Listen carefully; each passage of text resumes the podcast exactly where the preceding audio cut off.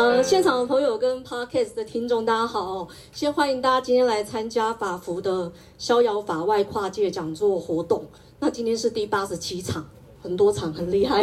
对，你们法服这么忙，怎么有空搞这么多？好，就是今天的主题是叫呃惩罚浪子的故事，谈外衣间假释跟复归社会哦。那我是监所关注小组的陈慧敏，那我们另另外一个今天大家应该都是慕他名而来的薛伟玉律师。跟实力呃，跟线上伙伴大家好。嗯，大家好。那我们今天其实嗯，题目是两个混在一起。后来我发现我们姐妹都在讲假释而已，比较没有空到外衣间去。对。那不过最后可能还是会谈一下，因为毕竟外衣间条例现在正在修。那那个法务部次长一直说我很有意见，我确实很有意见。对对对。那等一下再跟大家分享一下到底有什么意见哦。好，那我们。今天我看过伟玉的简报了啦，就是看大家是想要先从有希望到没希望，还是想要从没希望到有希望。不过我觉得还是可以先让伟玉可能先，你要先，我先，要不然我先好。你那个表情看起来是要叫我先，OK？要不然我先好了。那那其实，嗯、我先说，就是其实我认识薛伟玉蛮早的，可是后来就因为很忙，就没有空互相合作。那后来我在两千。呃，二零二零年的时候，呃，在监所关注小组里面，呃，做了很多假释的题目。那假释其实大家知道是非常难做，它当然也不是司法改革的的关键题，比较像是擦边球。对，那可是那个时候呢，我们监所的每一个同学呢，都告诉我说，他们有一个很崇拜的律师，叫做薛伟玉。为什么？因为他打了打赢了一件假释的官司，他等下就会介绍。这个这个个案这样，那我还是想先跟各位来谈谈说，为什么要去谈假释哦？那也因为我其实我的个案应该就我们的当事人其实不止一个啦，很多个。但我想说大概讲一下，可以站着讲吗？好，那这故这个题目是金丁定的，所以如果有什么问题就问他。我也不知道我们的当事人是不是浪子哦，不过我等一下可能可以跟各位讲一下。浪子小时候不是个浪子的故事，那等下跟大家分享一下。好，那我先讲一下不予许可假释哦。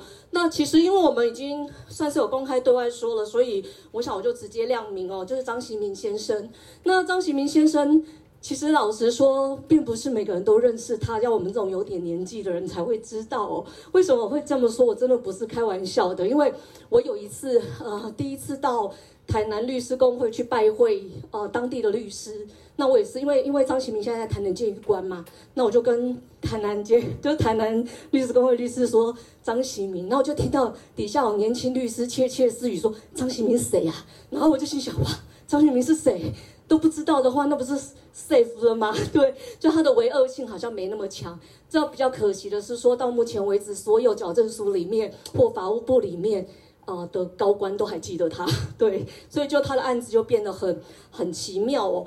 那我会觉得，我觉得是说，呃，监所关注小组为什么要去谈假释哦？其实我们小组在做一件事情，是一个核心的想法。那个核心的想法是说，我们常觉得刑事政策决定了一个人被剥夺自由，或者是对他做有一些处置，无论是保安处分也好，或者是说。呃，要求他去定期定时的对跟每个人做交代，这样这样的举动，那某个程度来说，好像看起来，诶，条文都写得很清楚，哪一条应该要怎么样做什么事情，那就这样照做就好。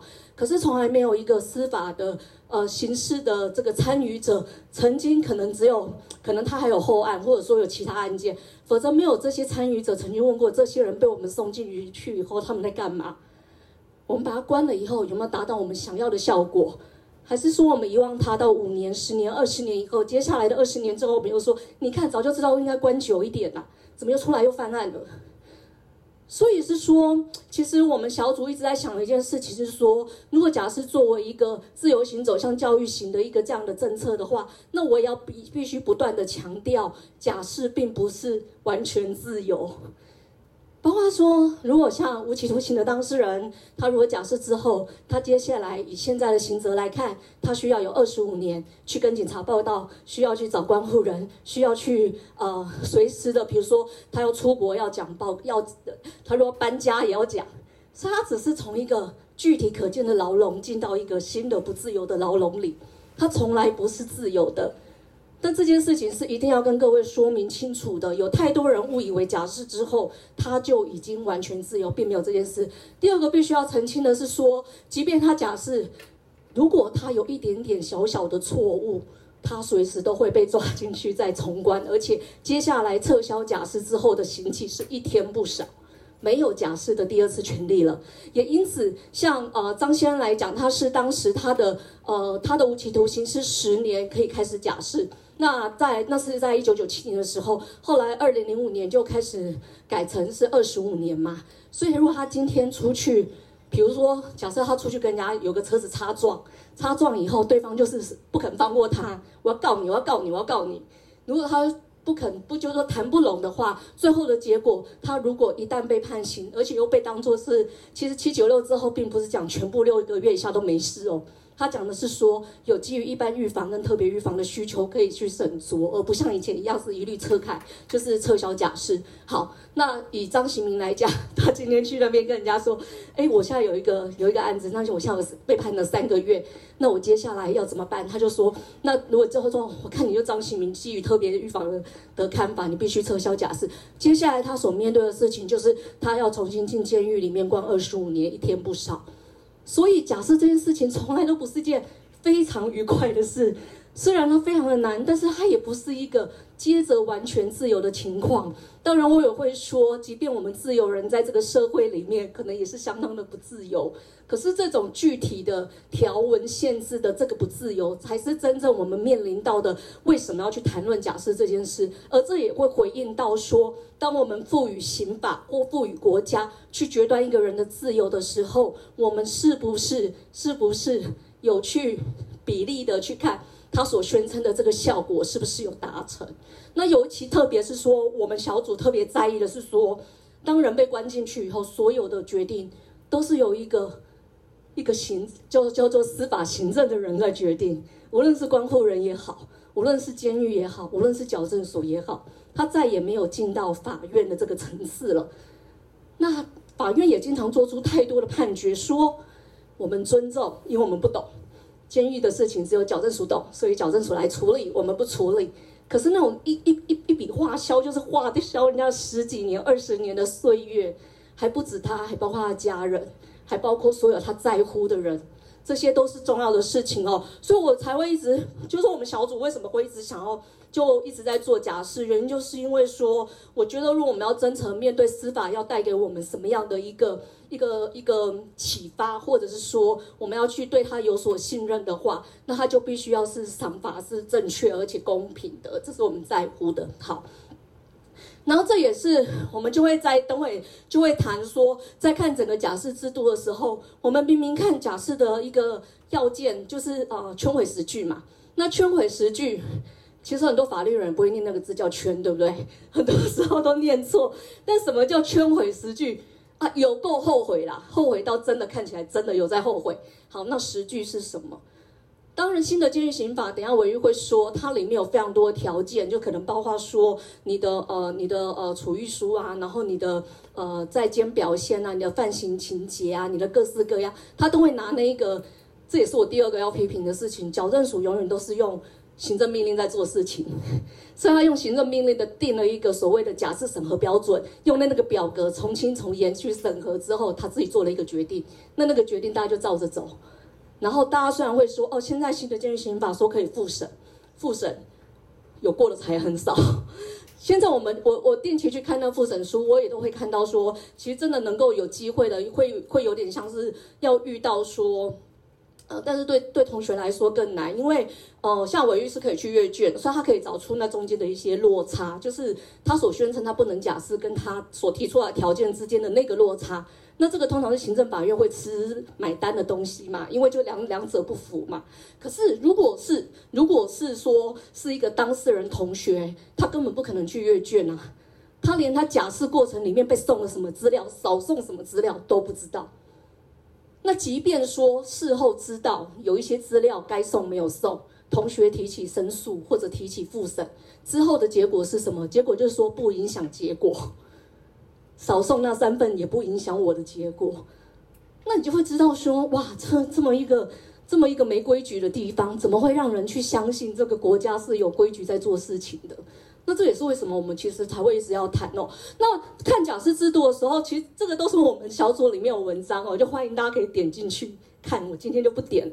然后其实就会讲说，呃，如果你讲这个人的话，我们并不是说一律假释哦，就是说当有很多人会误以为，尤其是同学们，他们经常误以为在累进处遇条例底下，只要我的责任分数到了，我拼了我的责任分数已经到那个地方，时间到了，你就该给我假释。但这当然不是真的啊，对不对？因为是得假释嘛，不是说应假释嘛。这也是矫正署目前就抓得最紧的一点。好，但问题是得假释，那你怎么得的？你告诉我嘛，就是你得出来的那个结果是什么？这个要谈一下。那这就是我们自己在讲的。好，那我等会就会给各位看说为什么我们要做这个个案哦，因为其实刚刚就说了，社会观感很差，然后最近大家对十大枪击要犯都非常的。非常的在意什么西瓜刀啊，什么炸毒啊之类。可是我可能还是想要跟大家讲哦，就是如果要要要搞一个当事人觉得他是有问题的，那我们就直接指出他哪里有问题，他为什么不适合做这个工作？他在他离开监所之后，他离如何的继续的舞弊，或者透过他的关系在集结。但是千万千万不要用跟生人这个名字来概括一个一个人哦，或者是说我甚至也会听到有人说。我们要助要帮忙的是那种很弱势的根生人啊，像这种有权有势，我们没有必要关心他。那我就会常常在想，根生只是说我们都有犯过错，被关过，出来以后我们就被人家叫根生人，就跟譬如说我全部都是中正区的人，难道中正区只有一种人吗？他就只会投一种票吗？他就只会有一种意向吗？当然不是啊。所以这些所谓的标签或 title，只是在告诉我们说，有一个易于辨识，他曾经有一个可分的、有简单分类的情况。可是这个简单分类的情况不应该跟着他一辈子，这才是我们在乎的事。而且我等下会跟各位说，就是张喜明在那个我们法庭上其实讲了一句话，其实当时我是觉得。有点吓到，就觉得说他比我还相信国家司法这样子。对，好，来，那这是我们再继续广告一下，大家可以看一下我们资本快印好了，就关我什么事的第七期，我们做不予许可假释专案哦。那特别就在谈这些事。那其实我们其实到后段的时候才慢慢发现说，呃，因为张先生一共有十九次的不予许可假释，四个月可以提一次假释，换言之，他已经有七年多，就是呃，是吗？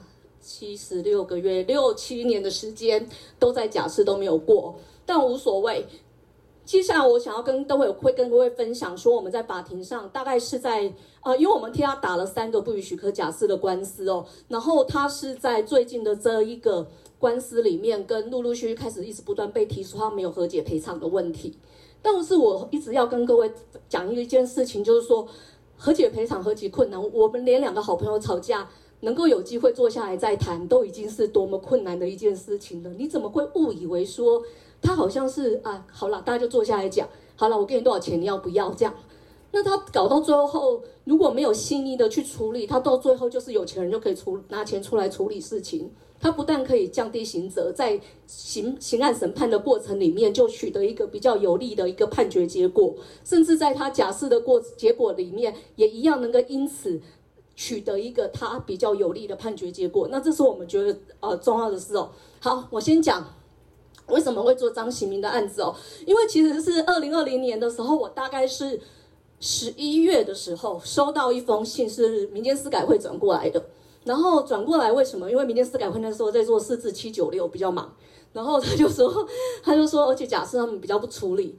那他就跟张启明介绍有一个团体叫做监所关注小组，然后就说我们比较就是对假释很感兴趣，希望问他要不要要不要做。然后后来我就先写一封信给他，然后写给他以后，这是他写给我的第一封信。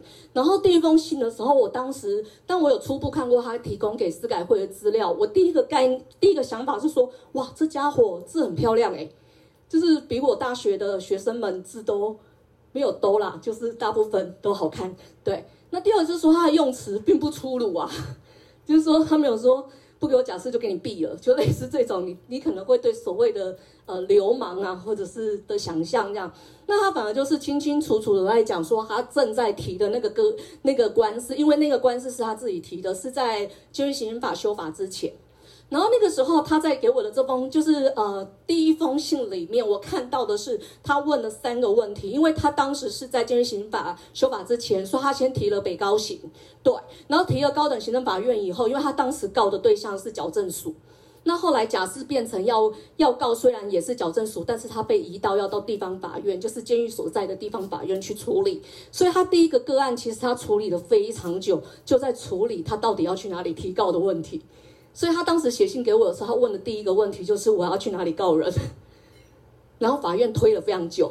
那那时候刚好是在一个新旧法要交接的时候，第二个问题他就问我一个问题，其实这三个问题我觉得超有 sense 的，就是第二个就他问我说，现就是新的监狱刑法里面规定一百三十四条，因为本来以往可能是像韦玉打的那个官司里面，它是一个课与义务诉讼的话，它其实是可以呃，在他这个官司如果赢了以后，等于那个决定就回去，那那个所谓的假释没有过那件事就变成假释过了。可是我们新的监狱刑法的长相是说没有，那就撤销不予许可假释这件事，那重新再回去假释，那这我还要告你吗？因为我不告你，我还是要重新假释啊，因为这就是我必经的一段一直在走的路程啊。所以新的监狱刑法里面这边这样子的去处理的时候，他就跟我说，现在只有撤销假撤销诉讼哦，对当事人来讲没有实益的效果。那我就觉得对，没错。然后他竟然注意到，对。然后第三个，他就说，呃，其实就是我们后来狂打的，就是假释的，嗯，同意与否，其实判断没有办法拿捏。那这件事怎么看？我们就来看他的东西哦。这个就先不管，就是反正他就是 常会写信来分析一下他的想法。然后，但我想要分享的是。我呃，其实对不起，应该是一至十九次哦，因为我我他十月的时候又有一次没有过，所以我有把它记下来。那其实我每一次都有把它记下来。那他第一个官司打的是呃第九个，就是这个其实是监狱刑法还没有开始，因为监狱刑法是一百零九年七月十五号上路的，所以这个是旧法时期他自己打的那一个，但后来我们有接手起来。好，然后你就看哦，我第一个印象深刻是字很漂亮，用词很很精准。对法学有概念。第二个想法是说，哎，你不予许可，假设什么字都长一样，而且不仅理由一样，还是过去的事。当我们是说过去的事情没有造成后来的效果，但是你要现在活着以及往前走的这个人去恢复以前曾经发生过的事情，不要再出来，这简直是一个天方夜谭嘛。那你要关哪一个人才能达到过去消失？可以用橡皮擦擦掉的效果，我相信没有任何一个松人，即便教教诲再怎么成功，是可以达到这个结果的。好，那这个结果就变成这样。好，你就看哦，我们看的就是他，就是简单说，他就是伤害前科啦，很重，然后又就是呃危害很多人这样。好，再来我们看在第。呃，第九次就是我刚刚讲的这一次，就是我们呃提起告诉的那一次哦，就他个自己提，后来我们接手的。好，一直到他提告以后，开始出现和解赔偿，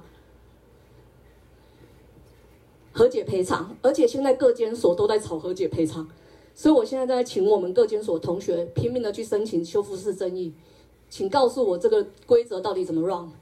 然后一个一个被驳回，一个一个被驳回，因为他们身为一个加害者，他们是不能够主动提起，呃，就是这个赔，就是说不能主动提起这个修复的建议，必须由一个具有公信力的国，就是可能具有一个公信力的一个机关，然后针对被害人到底愿不愿意做下来这件事，才是第一个关键，这才是最重要的部分。可是现在我们的政府，或者说我们的矫正署或我们的法院，狂跟我们讲说，你们要自己去提呀，那甚至法官在。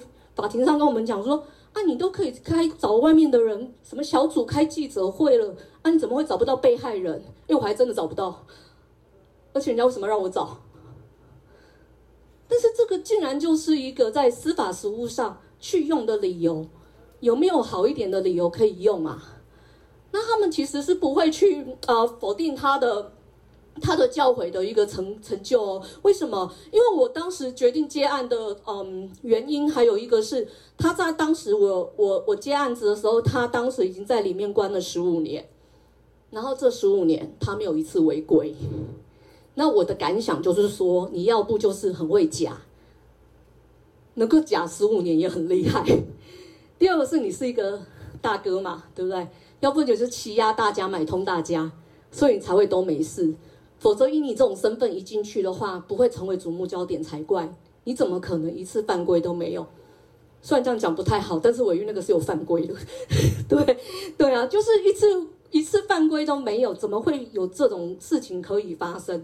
那当时我们其实呃，后来就是二零二一年的一月，刚好我去高雄开一个庭，是一呃那个一个再审的一个呃一个程序庭去旁听。那因为那一庭开得很快。然后就没事做，所以我就想说，要不然我去台南看看当事人好了，就是看看说他到底什么想法。就也是那次看的过程里面，我其实就确信说，呃，如果有一个人他看起来是跟呃是有一个新的机会，我们到底为什么不要去试试看这件事情？所以我就觉得要继续做。好，那这样我们就是再来，我们有告第二个第二个案子是第十四次。这个是我请他提告的，因为他本来想要走第一，就是第九次提告那次。为什么要提提告第十四次？因为这是监狱刑法新法之后了。然后我们是，我们是想要一起去试试看，说司法在关于所谓的呃被害，就就是那个呃受刑人的司法诉讼救济权利，大法官解释都说可以了。假释的问题是可以有司法救济的，那这个都写得清清楚楚。六九一，等一下会再介绍。但我们看六九一里面根本没有几案有成功的，这源于几个原因。第一个是呃同就是同学的弱势啊，就是他们可能有很多，比如说他们常被驳是程式不合。哎，老实说我我我自己以前大学念理工组的那种程那种 X 加 Y 程式我是懂，但是法律程式是什么？他说你数字声明不清楚，然后说你的那个没有缴裁判费，各式各样的理由，你不是真的想要打官司，错。因为我们在监所里面，我们是没有我们的金，我们是没有那个金钱自由的。我们所有的钱都放在两个户头里，一个叫保管金，一个叫做劳作金。那这两个都是有点像一个小账本。那你如果有支出的话，就会就会给你一个清单这样。可是你要支出，你要打报告。好，那我们其实有遇过实质的案件，就是我们的另外一个三正当事人在花莲第一啊、花莲监狱，那三正告的是监方，就是这是啊、走申诉的路线是告监方的，结果他的案子他自己因为心急，他就先送了一次，就是要要那个呃要提告诉，就是提告诉，然后因为我们也有处理，所以我们其实也提了一个，然后我们缴了钱，那后来他就说他没有缴钱。所以那个案子不能成立，那那其实我心里就会想说，你真的没有缴钱吗？那我就问他，我就写信问他，他就跟我说他真的有缴钱。那我就他说他有打报告。后来因为那个我们有请到法服律师，有申请到法服律师，我们就请律师去问嘛。因为其实外面如果是在外面，嗯，知道就是说除了律师身份之外，尤其在这两年疫情期间呐，我们一封信来来去去要多久，就是很困难，就是几乎不行。等一下也会提到我，我真的觉得明年应该修一下监狱刑法，因为他的诉讼对当事人是非常不利的。比如说十天要提申诉，十天要提复审，可是你一般的如果是行政的诉愿的话，好歹也有一个三十天的规定嘛，应该是三十吧，对不对？对啊，那为什么他那么不方便，你还给他这么这么高的限制哦？好，那我就问他，那后来我们律师就去问了监所方，问说他到底有没有那个打报告？监所方说有啊。那他说：“那你拿去交没？”他说：“没。”那我就想说：“你凭什么？你凭什么？我觉得是违法。”对啊，但是因为我们还要继续跟他再打这个官司，那我们自己的案子已经另外一个我自己这边写的案子已经成立了，所以我们就就算了。但我就记得了，我就记得了，我就知道说，当我们可能看到好像是别人不努力的时候，先问问看他有没有努力的空间。或者他努力的东西是不是可以让那个事情发生？这才是关键，是我们在乎的事哦。好，所以我总之我们就是请他再提了一个第十四次的原因，就是我想知道监狱行刑法修法前跟修法后，在所谓的司法救济上是不是比较顺利了，还是比较困难？那刚刚其实张行明先生已经提到的那几点，现实上就发生，因为现在的判决书里面，我们去捞出来账都长成那样。光是是不是课余义务诉讼就已经吵得要死了？我们连要坚持一个课余义务诉讼，在地方法院有成功，到高等法院就没了。他说没这件事，现在就撤销诉讼而已。第二件事情，打假设官司的困难在于说你会被点名做记号。如果说不但官司不会赢，你在里面监所的处遇可能是更困难，再加上你可能下一次假释更困难了。因为他对你有继承的一些成见，他觉得你就来闹的嘛，你就是来找我麻烦的嘛，你告越多次，我就越不让你出去嘛。所以这个其实是为什么那么困难，也因此我们如果当事人有对我们提出这样的请请求，以及愿意努力的往前走，其实我们就会觉得不要放手，因为我们很想知道司法到底可以保障大家的程序到哪什么地步，这是我们在乎的。好，那很好玩的，更好玩的是说我们在十四次的时候，但我们后来我们有发现一个规则，就是假设说他当月就驳回的话，大概就是假审会就没有过了。他就是假审会，就是各监狱的假释审查委员会，然后他就是一些所谓的外部代表啊，还有就是内部的成员组成。然后他就是每个月的第一个礼拜天啊，礼拜一的下午的两个小时，会去审那个那个当当监狱的呃所有的提出来的假释案。假设是大监大监狱的话，他可能一个。一个月要审的案子可能有上百件，可是，一样两小时，所以一个案子审的时间大概是两分钟，而且这两分钟里面还有矫正署的教哦，对不起，还有教委师先做报告。再者，再者就是他们是当场看资料，他们是当场看资料。我我想说，我国有哪一个？哪一个真是 可以敢这样搞的话，就算老师是现场看也不敢讲吧？就是大学真是应该不敢讲说我是现场才开始看的，会被家长打死吧？应该没有这种事吧？就大家会准备很多东西，可是他可能不一定会成功。好，但有趣的来喽，他在第十四次的时候就他比较久，所以我们就当时没有发现，后来发现说只要审一个月以上，大概就是矫正署那边有在考虑考虑一下的哦。然后我们阅卷才发现。假审会有过，是法务部不给过。好，这时候我们就有一个问题了，因为你的地方的假释审查委员会，它好歹好歹，它是一个假装有公正的外聘人士、学者、专家组成的一个团体嘛。像钱建荣法官也说，他当过桃园的那个女子监狱的假释委员嘛。好，那假设说是这样的话，他的判决。总是有一个一些约束性吧，就是说他可能比较了解这个监所情况，或者好歹我每四个月都看过这个人送送过一次案子啊，所以他有什么进进进展，我应该知道。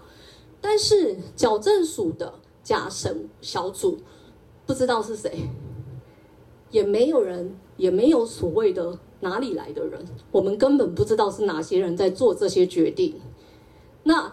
再来，我们接下来如果对这个假这个结这个假释的呃驳回的结果不满意的话，我们提告了。结果我们提告以后，我们要不要先我我们要先提复审？哎，我们复审也是进矫正署哦。这就是这整个团体里面最有趣的一点。你要告的人永远就是你的你的那个替你替你评分的人，就是最后会替你做定夺的人。那这件事当然有问题啊。那我们看到他既然既然既然过了。竟然过了，好，那所以我们这个案子其实就在打，那这个案子是跟上面的案子一起打，其实开了一两次庭。那法官其实蛮够意思的，他让我们阅了很多卷，因为非得透过阅卷，我们才能够理解说，我们想要去抓抓看那个判断的准则到底是什么，那是我们关切的一件事情。因为我要是哪里表现不好，你跟我讲，我来改嘛，我才知道我要改什么嘛。啊，你不能这样，就说不行不行。不行，不行只会跟我讲不行，那我怎么知道你的不行是我的什么不行？我根本没有努力的努力的方向。那假这跟假释制度的那个一开始的动动能不一样嘛？好，再来我们就继续看哦。现在是第十九次了，然后其实刚刚看，其实在十四、十五次的时候，两次都有出出那个委，就是出那个台南监狱。那当然后来他们讲法就是说假释。假释委员会只是参考啦，因为规定本来就是法务部在准驳的嘛，法务部委托矫正署在做这件事，所以那个假释委员会都是参考。好，那有过的都参考。好，那问他说啊，那那个没过的，你为什么不给他过？他说哦，我们要尊重地方假释委员会，因为他们最懂地方的收容人。那话不就都你在讲？那这些不是我们自己编造出来，这些都是在法庭上法务部的矫正署的代表一个字一个字讲出来的。然后我觉得最野蛮的就是他总是说，你有意见你就去复审啊，你可以提啊，你有诉讼权益啊。但是我们就是会觉得这件事有问题。好，再来看，再来我们这次告的是第，让我看一下，是第十六次。对，那为什么第十六次这次我们又提告了哦？就是后来觉得说，要不然就一路告下去好了，因为法官已经开始在问我们说，哎，那你这次没有过，你要不要告一下？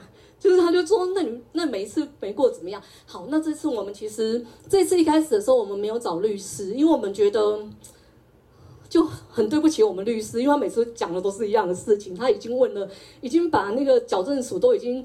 前面后面掀开一遍了，就是等下会跟你们跟大家分享说，我们可能主要讨论的是什么，那都已经都讲那么清楚了啊啊啊！再来一次，结果也是一样啊，好像都一样。可是这次就很有趣了，我们就在哦，这个等一下会那个等下那个给玮瑜讲，好，就是好，但我还是要骂一下，呃，不是要砥砺一下法服。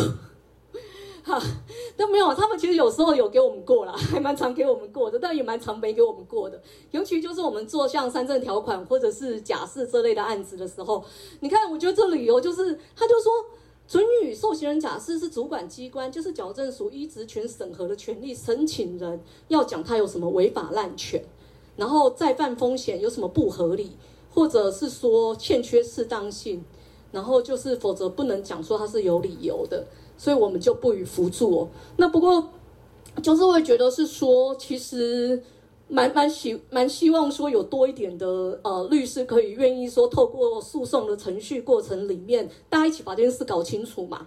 我们把标准标准啊或条件一起来列出来嘛。我们先知道说现在最关心的是什么，什么不重要，那我们就一起来来处理嘛。以张先来说，他在所有的诉讼过程里面最不被讨论的就是他的在监表现。因为每个每个，就包括矫正所说，我对他在监表现完全没有问题。因为他的太太每个礼拜进去看他三次，每个月寄给他八千块，送菜，还有他的小孩。如果妈妈不在，就小孩去看，看着看着小孩都长大了。但是小孩跟他的一个儿子跟两个女儿，对爸爸是在家里等着回来，并没有因此而排斥他们。可是。他也不知道什么叫爸爸，因为他就说，他就说，我只觉得我爸不知道做什么事情，一直被关在监狱。我我说你跟你你对你爸的印象怎样？他就说我对我爸的印象就是去监狱看他，就这样。那你要想想看，说一个家家庭要如何自我支撑，才能够去撑住？说在父亲在里面十七八年的时间，然后小孩子还能够很有自信的去发展自己的生涯，而不是说，嗯，像他们有一个在做。宠物美容啊，然后有一个就想要学学拍拍影片啊，或各式各样的，就他并没有并没有因此去，就是嗯、把自己的梦想给给给丢掉，那这是多么难得的事情。那那其实矫正署也说，这我没意见啊，他们家就是可以啊，就 OK。但是他以前就是犯太大件了，然后他没有赔钱，然后这次庭就开开庭的时候，他讲一件事，我觉得最夸张，他说他说。那你当初警匪枪枪战的时候，啊，你把那个警车变成这样，你有没有赔警车？我们 我们什么时候要去赔警车？我就跟他说，哦，那不然你要不要告诉我警车要多少钱赔啊？你你有告诉我们吗？还是怎样？就他就开始胡乱讲，开始胡乱讲。那我觉得这这样就就要讲的话就，就什么理由都有。好，我先介绍一下，我们现在目前有三个案子在跑，以及我们主要在诉讼过程里面打的争点哦。好，现在有一个案子，就刚刚讲是在去刑法之前的，呃，一百一十年的监检字第七号，他会编一个新的号码，是因为后来就回到地方了。他本来是在一百零九年的时候开始打的。对，然后再来就是，呃，他是旧法时期，后来新法实施以后，我们请张先生再打一个诉讼，所以是打的是第十二号。然后，呃，第七号这个法官其实让我们阅了非常多的卷也，是非常感谢他，让我们能够对假释这件事情有很多了解。比方说，里面有考虑所谓的同案被告，有考虑所有所谓的那个，呃，就是说有一有一个规则是说，如果同案被告跟你罪行差不多，然后罪责就是责任也差不多的。然后他已经出来了的话，那你这个当事人还在监的，就要考虑是不是也可以让他出来。如果他表现不并不特别坏的话，那这个这个其实那个法官有让我们约其他当事人的在监状况。后来我们发现说，有一个跟他差不多的，也也也是一样在台南监狱服刑的，已经出来了。那他的罪行是二十年。就是他罪行是二十年，那张先因为那时候的无期徒刑是十年嘛，所以他其实也是差不多。那我就觉得说，就跟法官讲，法官那那个矫正局就说，每个人有每个人的状况。那我觉得这个都你讲，都你讲就好了啊，就你干就干脆就就是其实搞到最后，我们其实心里有一个想法说，要不然你就讲说我国其实不支持假释，我们也不走教育型，你就讲说，其实我好觉得只要有犯过错的人，最好关到满，关到关到紧绷，这样子就好。如果你这样讲，而且你找得到学者替你背书的话，那你就这样走。偏偏不要，偏偏就要一口讲一个样子，一口又做一个样子。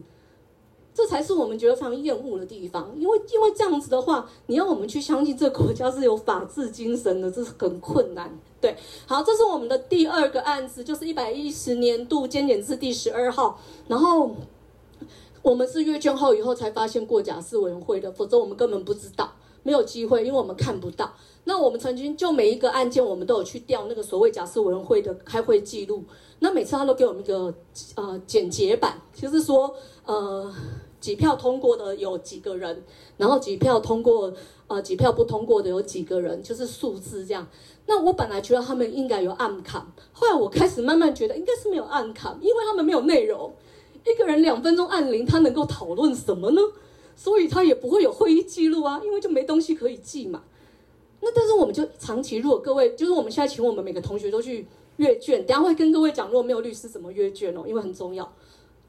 然后哦，我我在这个案子的时候，一开始啊，对，然后这个其实我们有在高高行的时候，其实我们有拿到法服的支持哦，但是我们正磨刀霍霍准备开庭的时候，秒被驳回，对，秒被驳，秒被驳说就是呃就不行，还骂我们一顿，说因为这个法官其实有说，他觉得这个是一个重大，就是假释是一个重大的一个权利的，就是重大自由的一个考虑啦，所以他觉得可以走课余义务诉讼。就他就说没这件事，就是撤销诉讼，就秒驳回，连那个法服的那个同意书都刚签好而已，还热的就没了。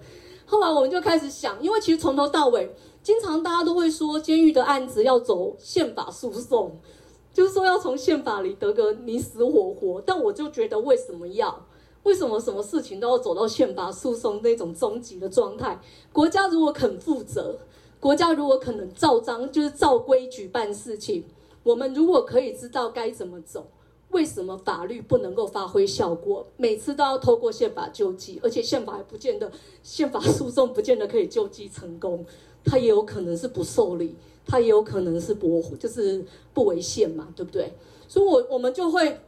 一直都很不愿意走，可是因为这案子，就后来这一以这一案来讲，我们目前就是没庭可开嘛。但后来我们在 Daylight 之前，就是呃在十月二十六号的时候，我们已经送了宪法法庭，针对一百十六条跟一百三十四条都是关于假释的条文，希望说能够去呃去去讨论你你的那个呃比例原则，还有你的这个拘束是怎么做的。好，那这个就是我们刚刚讲的那个。我等下会给各位看，这是一个我们本来就觉得说啊提啦，然后不好意思打搅律师的那个那个案子。那为什么后来觉得很有趣？是因为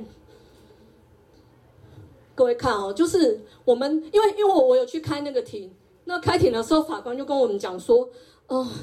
啊，就都这样讲过，都不讲几次啊。我们每次都在这边遇到啊，到底还要讲什么这样子？那我就跟他说，可是法官，你不觉得有点不公平吗？他说为什么？就事后闲聊，哎，法官还跟我闲聊，人也蛮好的。他就说，我就跟他说，你不觉得这是一个诉讼武器武，就是武力不对等吗？因为如果当事人没有律师的话，他是没有办法从监所里面出来阅卷的。那他跟你要阅卷的资料的时候，你也没印给他啊，你你就。那时候法官就说：“那我随便印两张给你，我就印这两张给你。那我如果没有阅全卷的话，我怎么会知道发生了什么事情？这是对的吗？这是对的吗？”然后法官就说：“嗯，我也觉得有点不太对。”那我说：“那怎么办？”他说：“但也不知道怎么办。”对，那那你你在你对监所生活人是这样子的态度再去处理的时候，其实你就会知道说。他们要怎么去信任这个国家？怎么信任我出来以后不不那个不走那个违法的路线？法律是可以保障我的，这是我们才会在乎的事。越是曾经犯过错的人，你要让他信任法律，你要让他知道法律会保护一个无权无势，只要照规矩做事。而且如果我有什么损害，我是得以救济，而且是真的有效的救济，不是救济假的这样的情况。才会让这个国家的信赖度变提高嘛？那我们在做这些案子的时候，其实就想这样。好，那为什么这个案子后来就有点有趣，因为法官当时就跟我讲说，就跟我们讲说，好了，我一个一个月以后我就要宣判的啦。那我就很沮丧的离开了台南地院的法庭，然后就很沮丧的觉得说这世界很没希望，就是就是好像再怎么样都一样，我告两百次，好像结果也是这样。然后干脆就是告到没有人认识他以后，也许就就就可以出来了。重点是说。要先歼灭所有认识他的人，可能才有机会这样。那我就觉得很绝望，就没想到，哎，怎么一个月以后判决也没来？然后就想说奇怪，就每天上裁判书系统一直看一直看，因为我想说反正就两页嘛，因为反正就没什么忘。但没想到他超有趣的，这个法官竟然说我们来开庭，他发了一个开庭通知来。为什么？他说，他说。呃，本来他在第十四次，就是我们想说假审会有过那个嘛，吼，而且张轩其实他有面谈过三次哦。他说面谈三次，评估建议都是同意假释。然后说这个人，而且当时的评语是说，该员再见表现正常，有多次奖励记录，从其言谈中可以见其思想已有改变，再犯风险降低。好，已降低。好，这是那个他们自己内部的报请假释报告表哦。好。然后说，哎，那为什么现在第十六次提报假释的时候，再现风险、再犯风险突然提高了？他同样一个人关在那边，也没有发生什么新的事情，为什么他突然再犯风险变高了？为什么？然后就他说，假审会判断余地为何批辩，在事务本质并无差异情况下，自不该做出不同的判断。原处分不但前后矛盾，且悖于信赖保护原则。那本件监狱假审会自意变更之前两次之决议，自有举证说明义务。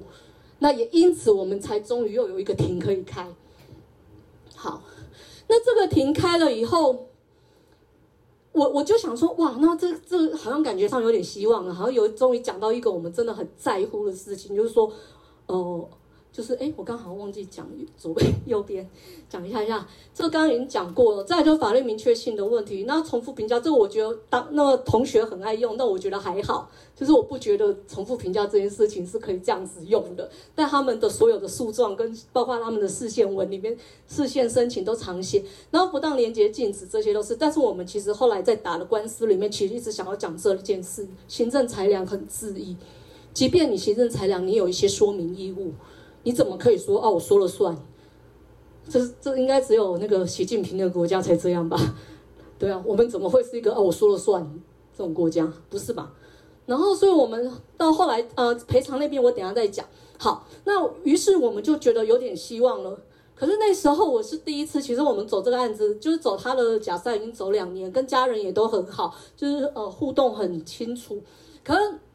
他要开庭的那一天的前，应该是前一天，他太太去看他，他就告诉我一件事情，他就跟我说，呃，他先生说想开记者会，那我就说，我觉得我第一个想法是觉得不要，因为假设这种事情，就其他这种大咖，就是偷偷摸摸就好了，你越敲锣打鼓越会出事嘛，那我就心里想说，不要，就是这样子会越来越难打，然后考虑。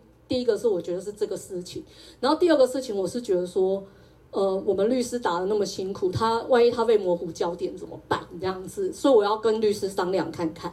那第三点是当事人的家属，因为家属其实就是在台南也没有人知道他们谁是张新明的妻妻儿嘛，他他还在医院上班，但你们也不知道是谁嘛，对不对？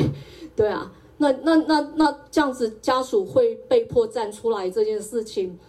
扛得住吗？就是你自己老大在那边发号施令，叫你太太来跟我讲要开记者会就开记者会，你什么你什么咖呀？就怎么可以这样吗？你在里面关着，你太太在外面多辛苦，把小孩养大还没跟你离婚呢？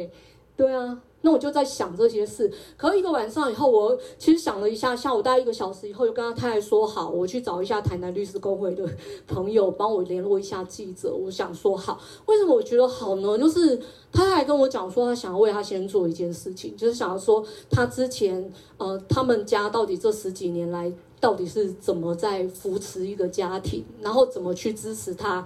在里面的事，当我之前就知道他考试啊什么什么事，但他这次又特别的把他的，其实他在他的所有的准备状里面，我是不是讲太久啊？再给我讲一下下，好，就他的准备状里面写的非常清楚哦，他曾经有三次去考试。那像他这一次是考第二名，也没有也没有让他去读书，所以他在里面是没有读书。看他有通过三科的高中学历检定，那他都是自学的，他就叫家人买参考书进来给他看。他为什么要这样？因为他跟他儿子约好一起考高中，然后他考得比他儿子好，对，然后就会觉得说，就会觉得说，天哪！啊！不拿枪要拿要拿笔去拿二 B 铅笔去考试，你不是应该赶快鼓励他一下吗？你怎么会还还不让他读呢？但是他三次都没有读，所以他后来就放弃了。他就是自己去考试啊，所以他后来拿到国文、数学跟那个社会。再就是他报了非常多次的职训班，他只有录取过一次。我记得是有一次是有一个七呃漆器班，一百零六年的时候。有一个技能训练有通过，剩下他报的所有所有的想要去被教诲、被教化的这个这个努力，通通都没有。那包括境外自主作业啊，好，这些都是他这十八年来只有在折纸袋。你再叫他折个十八年，也没有办法掩盖他过去犯的错。为何我们会认为这是一个有效的教诲方式？那他想讲的是这件事。我后来知道他想讲的不只是假释，他想讲的是说，嗯，我已经犯了错，那我进来了，那我觉得我以前好像没有机会，因为以以前要在外面晃荡啊，就到处肥累啊，没有机会哦，终于切到浪子了，对，就是可能就是这样子。但是他这样子混来混去，他到监狱以后，他开始想要好好学习。但没有人给他机会啊！怎么会是长成这样呢？你叫他一直折纸袋，会折出一片天空来吗？不会吧？对啊。那再来，其实有一个，我觉得他自己也很不甘心，后来去处转会提告，后来被处转会那个爆出来，就但他也不受理啦。就后来我知道他为什么会那样子的想法。嗯，讲一个。没有很凄美啊，就蛮美丽的爱情故事好了。就他跟他太太见面的时候，他第一次跟他太太讲说，就是他太太很漂亮，然后就很多人追。然后张启明是里面比较不怎么样的，因为他很矮，个子很小，就小小黑黑的，他绰号叫小黑嘛。然后又是不怎么样。然后但是呢，他就跟他太太说，他太太问他说：“你你是在哪？你是读哪里的？”他就说：“我读延湾大学的。”然后他太太就说：“哇，大学生呢？因为太太也不知道，延湾大学就是延湾技训所，就是他当初当兵第一次为什么会卡帮派的原因。因为他当年当兵的时候，就是放假回家里，在路上走，当时警察要抓业绩。”就是需要抓一些一清专案的流氓去去去那个，这很多论文都有写了，包括我们这次在处理，包括像是呃强制工作的时候也会谈，包括延湾、东城跟呃太原三个技训所，其实都是当时一清专案在专门收流氓的地方嘛。可是上次我一提醒我才知道，我才我也觉得说，为什么这三个都已经废除强制工作，还叫做技训所，还没有改叫监狱哦？但是他们就继续叫技训所。那以前也包括说他们呃有一个很有名的逃逃的案。就是他们就是呃逃走以后就跳到海里，就后来不见了这些。好，他就讲，他就讲说他那一年就是放假的时候回家，然后回家的时候在路上走，警察就跟他说他是流氓，然后就把他提报流氓，他就第一次抓到延湾区。他跟我说，他也跟他说，他第一次知道流氓长怎样，在延湾看到的。他是在延湾认识了所有后来的大哥们，才开始出来以后变成走这条江湖路。那你说这个这个是？这个是一个一个什么样的故事哦？所以我们才会讲说，呃，当我们在讨论假释的时候，不止讨论矫正教化，当然很多人会讲说，如果你想要出去，你根本什么都会装啊，你就会什么都说好啊，也会变得很乖啊。可是我还是要强调，他出去以后又不是不回来，除非他逃亡。否则的话，他只要有一点点，其实这个国家对所有犯过错的人都不是很友善诶。你只要有一点点干嘛，他就是会怀疑你、注意你、小心你。所谓的第二次机会很少有的诶。那他如果有这个的话，其实就会必须自己要去评估啊，你自己要去评估说，我的第二次机会，我到底是要再进去，还是我要在外面过什么样的生活？这当然是当事人要评估，而且我觉得这个就是交在监狱里面需要去交给这些当事人很重要的一点，你要去评估你的损益呀、啊，你要去评估什么是你追求的事情啊，这个才是矫正教化的内容啊，绝对不是什么听命行事啊，服从权威啊。就阳奉阴违啊，那个是社会是在走的样子，根本就不应该是这样。好，然后再来。这个我们主要争执，可我看委员那边好像应该也会讲，所以我就不会讲得很仔细。但后来我们其实有看到司法院有一个办理羁押法跟行监狱刑法的呃行政诉讼事件应行注意事项里面，其实还是有给予一个课予义务的可能性呐、然后我们还是会就每一次打还是会尽量希望从这里开始打起，因为从第一步就就退的话，大家都会退退无可退，就会没机会走了这样。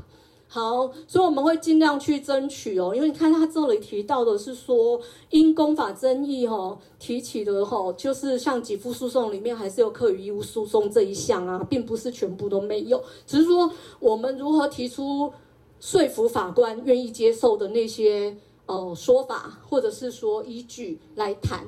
那我觉得我们也不是没空间，因为就是跟监狱有关的法条都超松散的。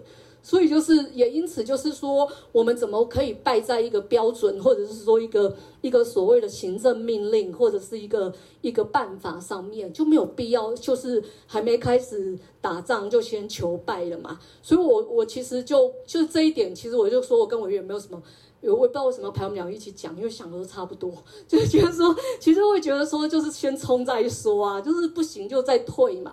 可是不可能是说一开始就先先讲说，我觉得啊，这样就没机会啦。说算了，那那根本就不用提，因为其实我们告这个中间就可能又可以再提三次假释，对啊。好，那这个是伟玉告诉我的，就是那时候我就是学他呢，就去呃 研究要去阅这些卷。就是这些内容里面，那其实这个我刚刚讲的就真的没有做，它就这么完整，就这么完整，就是没东西。对，然后再来就是像是审酌表，这个我也想要给大家看哦。还有再来就是我我我自己就是我自己很在乎，或者说我跟我们的律师跟我们的当事人很在乎的一件事情是明确性。明确性是事前要讲出来的，比方说我今天评分标准是 A、B、C 各占三十、三十、四十，我就讲出来。我不能够，我事前没有讲，事后给分数以后，我说你没有过，为什么？哦，因为你哦没有没有通过我们的标准，我们的标准其实是二十二十六十，没有这种事情。考试规则一定要先定出来，才能够去知道要怎么走。所以没有，所以这个所谓的明确性其实是事前考量，不是事后我看了什么，然后有没有违反。我觉得这是我们一直想要跟法法院说的，但法院不觉得这叫违法。好，然后第二个是说，即使我们有授权行政机关定行政命令，可是我们授权到哪里呀？有这么无边无际吗？到底怎么做？符合这样做吗？所以我们就是要来看。那现在我们好像目前仅有的空间是它的做法跟实质内容上的那个差异，这个是比较有胜算的。可是，如果你如果要跟他争执说他这个是一个违法制定，或者说他说明义务不足的话，其实大部分行政法院不太买单这件事情，是我们还要再努力的。好，再来就是说，呃，考试不是有复审嘛？就有时候大学联考不是都可以，然后那像投票都可以验票了嘛，对不对？那为什么就是它的复核有没有重新计算的这种东西，还是就是复审书那样子而已，那就没有意义啊。好，再来就是我们自己会觉得是说，在法院端，就是我我们自己会觉得，呃，所谓的嗯刑事审判这件事情，跟他在执行，这是两个不同的法律的系统，就是刑法是刑法的系统。你在处理他执行中的这个状况，这个犯行评估，它不是监狱刑法立法目的啊。监狱刑法第一条就讲说是要为了要教教化大家呀。他第一条不是讲说最重的待久一点，最轻的也不要出去，他没有这样写嘛，对不对？所以我们到底凭什么会觉得这两件事情是同一件事？这样好，那我就来看哦，就是我这是我们一个呃法庭上真的讲法律，就法官就问啊，问说。啊，标准只有圈毁时去刑法七十七条规定，还有什么分数有没有到啊？什么标准？你考虑的是什么？到底有什么差？就矫正署代表说啊，就修法前后的差别，就是本来犯刑犯后，现在写到条文就一百一十六条。那一百一十六条就讲说，假释审查应善参呃参酌受刑人之犯行情节在先形状、犯罪记录、矫正矫治、处遇成效、更生计划及其他有关事项。我就问你啦，你们矫正所帮人家做更生计划吗？这个没有。他说你要自己写，写到那个大家同意为止。那我也可以乱写啊，不是，我不是说乱写了，我是说这个这有没有可行性要考虑嘛？就是我不能写说我出我出监以后，我决定要买一块地，然后盖成一个新市镇，然后就是让大家都很快乐的住在里面。这这显然就不没有现实感嘛。所以我们还是说，这个到底到底这么多讲不清楚。重点来了，综合判断，矫正署狂讲综合判断。他说，有时候呢，我就会判断这个多一点，有时候我就会判断这个多一点。那我就说，那那你标准怎么怎么抓的嘛？他说，呃，反正就是综合判断，可以这样吗？可以这样吗？那法官说，这是法治的问题哦。如果后面很空，就是行政授权。假设行政授权很大，你就要讲清楚你是怎么考虑的。他说，以往以往立法的时空，把无期徒刑弄成二十年、二十五年才可以假释，考虑的是说二十几岁犯案的时候，无期徒刑关个二十年、二十五年以后可以出来，剩下就活不久，所以社会观感比较好。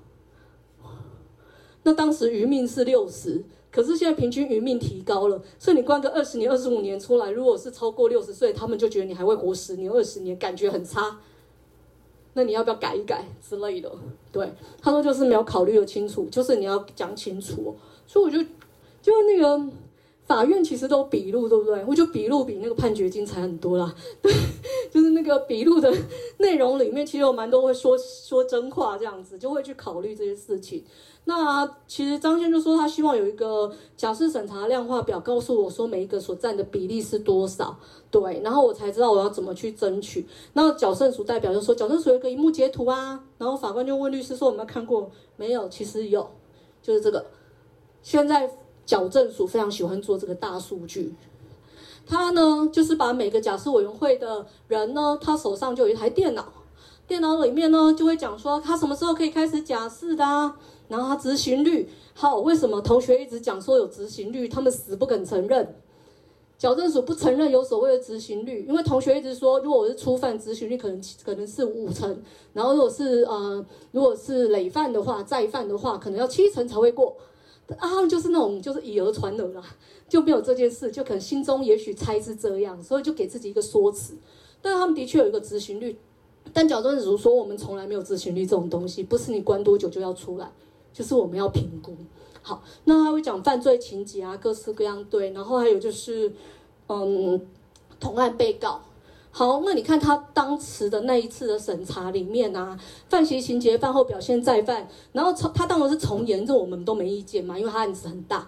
好，他说被害人多，然后被饭后表现他就觉得好，然后再就是规避，他说要规避赔偿啊、再犯风险这一些有的没的，然后那个这个其实是教诲师同意，觉得他 OK 的，他说在监表现良好，多次奖励，家庭社会支持度高，有完善的更生计划。那这个大数据做出来，就是这些所有讲见行不见人的这些东西，他就是讲哦建议从宽，然后教诲师就说哦建议哦不建议从严，然后教诲师就说建议从宽，那就说好，那我们来讨论，但他也只会讨论两分钟而已，然后就说好两分钟，四个月以后再来，就是这样无无止境的这样。对，好，再来就是行政裁量的一个质疑性的问题哦。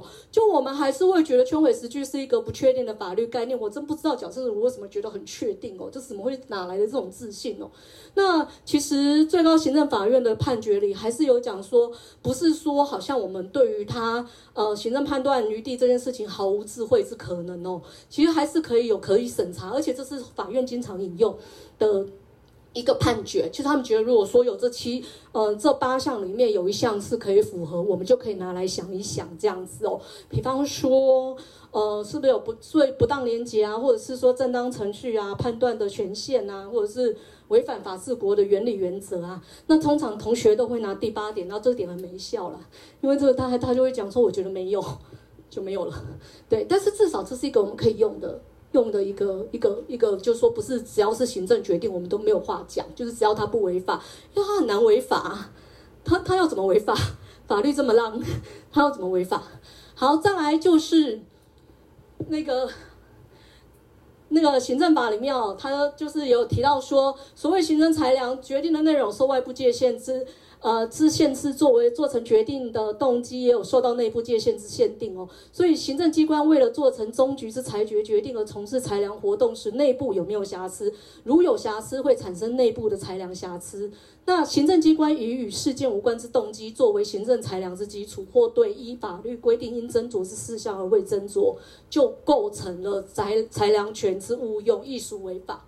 那我自己觉得与事件无关之动机，就是觉得社会观感不好，社会观感不不好，绝对是与事件无关之动机啊。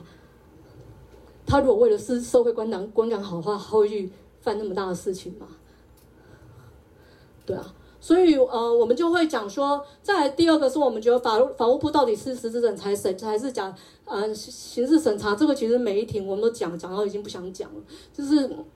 当时就是其实，呃，在做监狱刑法审查的时候，其实是民党委员们都纷纷提说，你你们为什么地方假审会做了，然后送到矫正署还要再审一次，这样人家会怀疑你上下其手啊？就是如果你是一个比较权贵的人，你可能就会有动手的空间嘛，你干嘛要给自己找这个麻烦？就那时候陈明堂就说，法务部只是刑事审查而已，因为刑法规定是由法务部来准。准驳那个假释，那现在是法务部授权矫正署来执行这件事情。那他讲说是刑事审查，OK，好，矫正署，矫正署的话是那个黄俊堂，就是我们快要退休的署长，他明年一月就要退休了。他也是讲说，我们就是做刑事审查，看看那个有没有格式不准，或者是说写错了这些。哦，好，对不起。然后之后我们还讲说，但是这题我们提出来，我们还帮。帮那个法官画线然后，画荧光笔画好好的，跟他讲说得西击鼓，得西击鼓。结果矫正所的代表说，那个只是一个代表在那边讲，他又没有发函示给我们。那他讲的为什么要代表我们的立场？哎，他是法务部次长哎，而且他在为监狱刑法的假释规则在做辩护哎。然后你跟我讲说他只是一个个人发言，然后法官也是买单。对，好，这是嗯他的同案被告哈，我们然后他们也会讲说不在同监所没办法，我只是花一点点时间讲修复式正义哦，就是我们自己会觉得是说，因为当事人其实已经发过两次，其实不止他每一个人要假释的时候，其实呃监狱方都会去请地检署调查被害人，问他说，哎，我有谁谁谁要假释，你觉得好不好？然后当时第一次我看到的那个资料里面，他就写说对方不回函，就是就是地检署没有回函。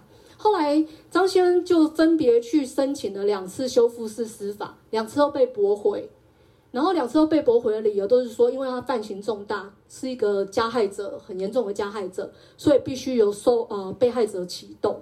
那当然我们觉得这个也不见得是事实，可是显然就是没在做这件事嘛。可是我要说，修复式司法在台湾已经推十年了哎，然后那些什么 SOP 写得一清二楚的。还有很多学会准备要开始接这个 case，然后去做很多训练、全龄去做这个证照。那为什么这个东西就没有做？它却卡在变成是那个。然后特别我还觉得是说有一个很有问题的地方是是那个该该怎么说？就是我们这次开庭的时候，矫正所跟我们说，呃。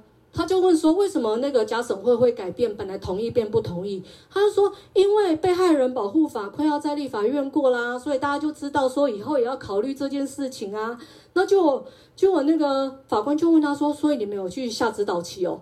他说：“没有，没有。假但是假设委员都很聪明啊，他们会知道我们未来法律的方向就是往这里走。一个没有立出来的法就可以拿来用，而且被害人保护法是这样用的嘛？”他是在制造一种两者的对立吗？当然不是啊，被害人参与是这样参与的吗？也不是啊。那但是我们很简单的去就责这个所谓的加害者的时候，一切事情都解决了，因为反正把他关在监狱，我们又看不到。好，这是另外一个当事人，这个当事人是一个少年犯，那他是我国史上判最久的一个少少年犯，因为他当时未成年，所以不能判死刑。然后他也是在今年跟我们开始做假释这一题哦，那他字也是很漂亮。然后他就说，他就说他觉得很困惑，他说他到底适不适合？他也是十几次了，然后他想要考大学联考，然后成绩还不错。他说他到底适不适合提司司法救济？温和坚定表示意见，他觉得很困惑。因为他觉得自己造成了伤害，觉得自己没有权利去争取任何权益。可是，就像不如，呃，就如不予许可假释主要理由讲，造型造成被害人死亡及身体伤亡且未完全弥补所生之损害。他说，这都是他没有办法反驳的事实。好，你看要换，一个接得很好，就变你了。他就说，所以他读到刘凯在高等行政法院的判决时候，他就说奇怪，好像不太一样啊，好像还是有一些机会。所以他其实这封信他是说他觉得很困惑，然后一开始就是他觉得自己做的事情真的很糟糕。那第二个他就说，那法律是不保障犯过错的人。他就是这封信是全部都是问号问号问号。那这个当时我们已经开始帮他了，因为他他在彰化监狱，然后我我们也是有去看过他以后去做这个决定，所以我才我们其实今天想要讲的是说轻轨时区到底是什么，然后矫矫正计划真的不重要吗？那不重要的话，那就不要叫监狱啊，看有没有什么什么什么隔离自由啊，或者什么剥夺自由什么，就比较朴实的讲。那我要讲的是说，其实让监狱发挥工作就是效能的一个做法，绝对不是把它压到底。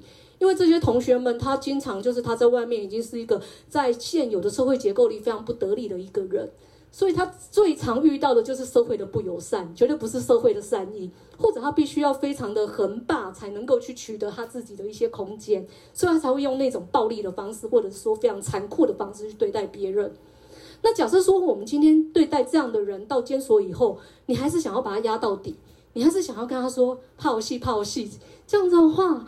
他绝对不可能在他走出那个监狱的时候，他可能成为我们其中一个让我们放下心来会跟我们一起往前走的一个人。可是我们监所观察组在想的事情是说，其实真的很多同学他在外面没有机会去，嗯，好好想自己在干嘛，因为每天可能要打打杀杀，非常的忙碌。但是好吧，就被抓了，认了。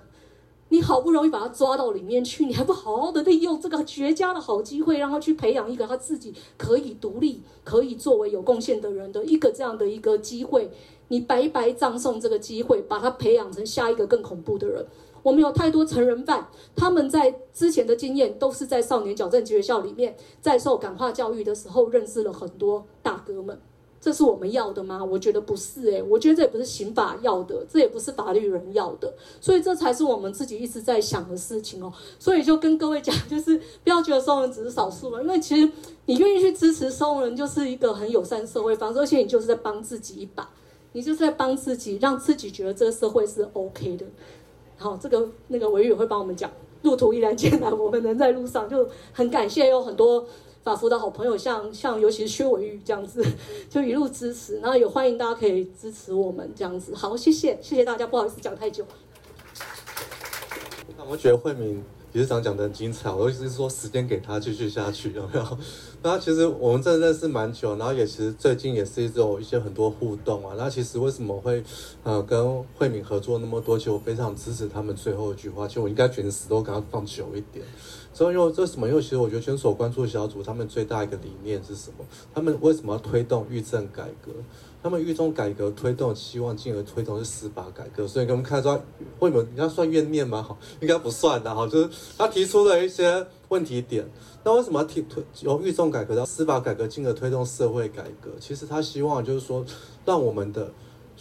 被告不论是受刑人或受其他的人，或是刚刚讲到少年犯，其实他是能够透过狱政被处罚，他们付出了他们自由做一个代价，不是吗？我我遇到被告，他们有罪判决确定去执行了，他们就执行了。那他们希望是什么？我们希望是说他们在付出他们的对价，他们做错事，付出他们的代价，然后付出了他们的自由，甚至剥夺被家人团聚的机会，而且甚至造成家人的负担。为什么？我看过很多老妈妈，他们要坐非常远的公车。再去转换，因为他们没有钱坐计程车。后他们跟我说要搭两三班，然后就带回客，就会带两公斤的菜，然后想办法就会存钱。他们做的就是这件事情，因为他们其实这件事情。对他这个被告、这个受刑人，是对他的家庭都付出了对价。那或者是他们付出了对价以外，我们是不是能够给他们一点改变的机会？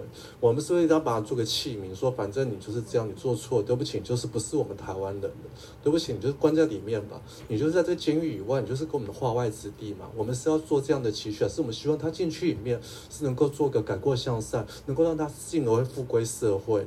那他能够如果那里面，也许是学到一技之长。也许是因为透过在里面的环境中，他能够跟他家庭重新做个连接，他能够有新的资源的系统。那是不是他出来以后，他也许就可以有一点不一样的生活？他也许不要再像慧敏刚刚讲打打杀杀的生活嘛？还是说，当我们最近台湾的黑暗之光嘛？哦，诈骗集团嘛？我都我都觉得有点尴尬，对不对？台湾之光居然是诈骗集团。那如果说我们愿意用一个比较正向的，是这个监狱的处罚，是不但是把它监禁起来，把它一个自由剥夺以外，我们能够有个正向的处理，那这样是不是对我们社会安全也是比较好的？那如果这件事情并不是说我在那边凭空的幻想，因为刚刚慧敏跟我讲说我要负责讲正能量，对对，所以并不是我要讲正能量的问题，而是因为我们的人权公约、公正公约第十条，其实你看，公正公约基本上应该是一个联合国普世的价值嘛，所以叫公约。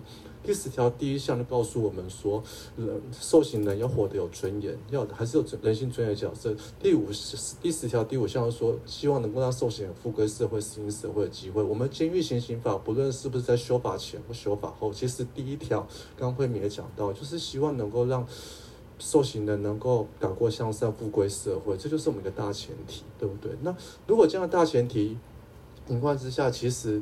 也是被告想要的啊，所以被告进去关了，他想要的就是什么？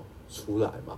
所以他在里面他会干嘛？他会希望他表现好，对不对？他会希望说他守规矩，他会希望他说他能够是做一些改过向善，能够让狱政人员这边知道说他有圈毁时序的表现，比如说他去上记忆班，去上课，去学习，哦，甚至去学萨克斯风。你知道他们甚至他们期待做什么增加分数的方法吗？哪怕是戒烟。因为戒烟会有奖状，对，就是这样，这是他们一个表现的机会，就是他们在乎的。为什么？因为我们除了我们的假释以外，我们还有一个搭配的。我们有时候卢英杰，中正大学卢英杰老师会开玩笑说，那才叫做真正的监狱行刑法，叫什么？行刑累进处理条例。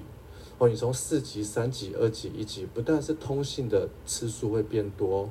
哦然后以及说，甚至是你的分数会增加，那甚至《监狱行刑法》第七十五条、七十六条什么规定？当你升级到第二级的时候，你可能就是法务部可以得报假释。哦，就刚刚有讲到一在报假释的问题。那七十六条吧，哎，七十五条还报很写得很很有趣哦。他说，当你在第一级第一级受刑人的时候，应诉报假释。哦，所以这会对受刑人是一个诱因，他觉得说我有报假释的机会，那我是不是就可以早日，也许就有机会早点通过？对不对？那这样子的话，其实他就会配合狱政的管理。这其实另外一个方法是什么？这对狱政的管理跟有是不是也比较有效的抗管控？我们也想象一件事：如果当我进来，我发现我就是做满，呃，法院就是判我无期徒刑好了，那我为什么要在监狱里面做配合？无期徒刑不就是没有期限的意思吗？一个倒拔，那我干嘛要配合狱政？我干嘛要干嘛？我就摆烂就好了，我就在里面做我的大王，反正我根本没有机会了，对不对？那这样子是一个正向的狱政管理吗？是一个正式复归社会管理吗？这都是一个问题。我说为什么在英国在一八九五年的时候就开始有了假释的制度，甚至我们这就是为了做复归社会，为了让人民能够做改过向善，就刚刚慧敏讲到教育型的目的，我们还有其他搭配的制度，像包含了刚刚讲到的善时的缩刑的制度，善是那个第一良善的善，时间的时，就是你可以去折抵那个刑期。还有我们其实刚刚慧敏应该给你二十分钟以上，哦，就是讲到外衣间的制度，为什么要有外衣间？为什么？因为外衣间其实是不是一个中间阶段处遇的措施，让它不是一个无形的高墙，是在外面的情况之下能够去做从事做劳动。那这样子的目的是什么？是因为说管理比较方便吗？其实更不方便吧，没有 没有没有墙诶，狱政人员还要担心随时会逃跑，对不对？那干嘛有外衣间？为什么？因为其实外衣间的目的就是让。他有个中间处于阶段处于的态度，让他从狱政封闭式的管理，慢慢建立到一个半开放的式管理，让他能够培养自己独立自主、自律的能力。接下来在后面复复归社会的时候，不会再犯错。我们可以想象一件事情嘛，今天你把一个人。从监狱里面上三餐，早上六点起床，好，然后吃完早餐要乘坐一个，这样坐禅一个小时，因为要干嘛？静思，要反省自己。接下来下工厂八小时，然后统一四点去洗澡，哦，然后四点半去吃饭，然后晚上开始写作业，哦，然后睡觉就寝，然后有一天时间到就放你出来。你觉得他有办法回归社会、适应社会？他有办法在这个社会生活吗？如果他没有办法的话，那他会有没有什么可能状况？他也许会出了一点乱子。那他出了乱子，是只有他一个人会被影响吗？其实不会，我社会大众每个人都会被影响，对不对？这都有可能。为什么？因为我没有给他一个适应的机会。所以是不是需要透过外衣间的知识？是不是也许是个比较妥善的方法？而这个事情，其实在二零一七年的司改国事会议中是被加以所肯认的。在今年的一百一十一年度司调至二十二号监察院的调查报告中，也是肯肯定的外衣间的成效。但是当然我知道很可惜，就在今年的时候发生一件非常耸动的事情。我想这个大家都不用忌讳，因为这个是一个公开的资讯，我觉得大家都可以讨论的事情。我觉得林金武案嘛，我所以发他开始做了非常多的反省，而且开始法务部这边开始做一个外衣间条例相关的修正。但是其实我想要问的是，法。那个对不起，就是那个外衣间这边也，他们也提出个报告说，十年来外衣间是逃跑了三十九个人，它比例大概是零点六五左右。那我其实我我对不起，我对这个数字没什么概念。哦，我不晓得说十年逃跑三十九个哦，包含的是余价未归，就是可能会返家时间就是 delay 的这种人，然后百分之零点六五这样子的比率算是高吗？或是这样数字代表什么意义？其实老实说我不知道，也许我还要再去研究一下。但是我只是很纳闷一件事情的，就是说，那如果外衣间是我们大家一般想象的那么轻松、那么自由、那么快乐的话，那为什么要逃跑啊？哎，他们你知道外衣间是要被选择的，外衣间有些人不能去的，去外衣间的，他连你那个资格都没有。比如说曾经有犯脱逃罪的人，他曾经是那个毒品犯的人。哦，他性侵犯的，他曾经被撤假的人，这些人是不能去遴选外衣间的。然后你要什么样挑一些积极的资格，你知道吗？比如说什么，你要有期徒刑两个月以上的人才有资格去申请。你如果是判的是七年以下有期徒刑的话，你可能至少三级以上，你还是先进去坐牢，哦，做到升级，从四级升到三级以上，你才有机会去遴选。哦，那如果是七年到十五年的话，你要升到二级以上才有机会去遴选。十五年以上的也要升到一级。哦，并不是说从一开始入监就可以去做外衣间的。我们的台湾的制度是认为说才是一种阶段式的区分的方法。哦，大家认为，那所以这才会产生一个很有趣的现象嘛。你大概就会发现，如果你今天是遴选委员，你会选择怎样的人去做外衣间？你应该选择一些比较感觉比较乖的受刑人。什么叫做感觉比较乖的受刑人？也许是非暴力性犯罪的，对不对？因为我们已经我们的外间条例已经筛选掉一些人了嘛。我们觉得毒品的人可能比较容易毒瘾发作会作乱，我们的性侵的比较恐怖，那么家暴的人比较坏，对不对？这些已经被脱逃罪的人，哦，这些人一定会绕跑。我们已经做了一个基本的条法条限制了。那接下来你会再做怎样的遴选呢？你会想想，假设我们私生处地想，你会选怎样的人好管理？你大家可能会选择一些比较。非暴力型的犯罪的人，或非组织型犯罪的人，对不对？哦，这就是有趣的地方。那可是问题就在于说，那其他的人既然是有些被遴选的，也选上了，相对而言是一个比较。没有那么封闭式的管理，甚至他们还缩缩刑的分数，就是那个刑期缩短的分数，还可以多一些些，次数可以多一些些。然后他甚至他们有一些是原本其实在监狱里面的受刑人也应该享有的待遇，但是因为受限于现实的环境，他没办法行使的。比如说什么与眷属同住，哦，因为但是外一间可以。哦，为什么？因为外界环境跟人数的问题，但是我们监狱基本上都是爆满的。我们监狱现在现在还在加干。哦，对，应该是云林三云林盖第三节，二间盖。对，云二间盖云三间啦，对嘛？好，所以我们是在加盖监狱的情况之下，所以根本你可以想象，在监狱内的受刑人是不可能有与眷属同住这样子的一个机会的。哦，那外一间也许可以，那也许他们另外一个什么可以返家探视的机会，对不对？好，这就是一个我们让他衔接的目的嘛，让他能够跟家庭、跟社会有一些些的连接，慢慢的让他接下来复归社会联系因素越来越强，避免再犯，能够加以纪律。哦，那如果我们基于这样的前提之下，我刚刚回到外衣间的问题，我想我其实我我因为我可能我看的新闻没有读到非常多，但是其实我一直很纳闷一件事情，说如果今天我们的台湾的制度是你要先入监服刑哦，哦，然后接下来才有机会去申请外衣监哦，而不是像日本，日本是有两种的，日本是双轨制的。日本除了我们刚刚台湾这种制度以外，日本另外一种制度是针对一些犯罪类型，他们是直接一开始就让他在外衣监的哦，不是让他走，要先用阶段式的先监狱，在外衣监，再复归社会。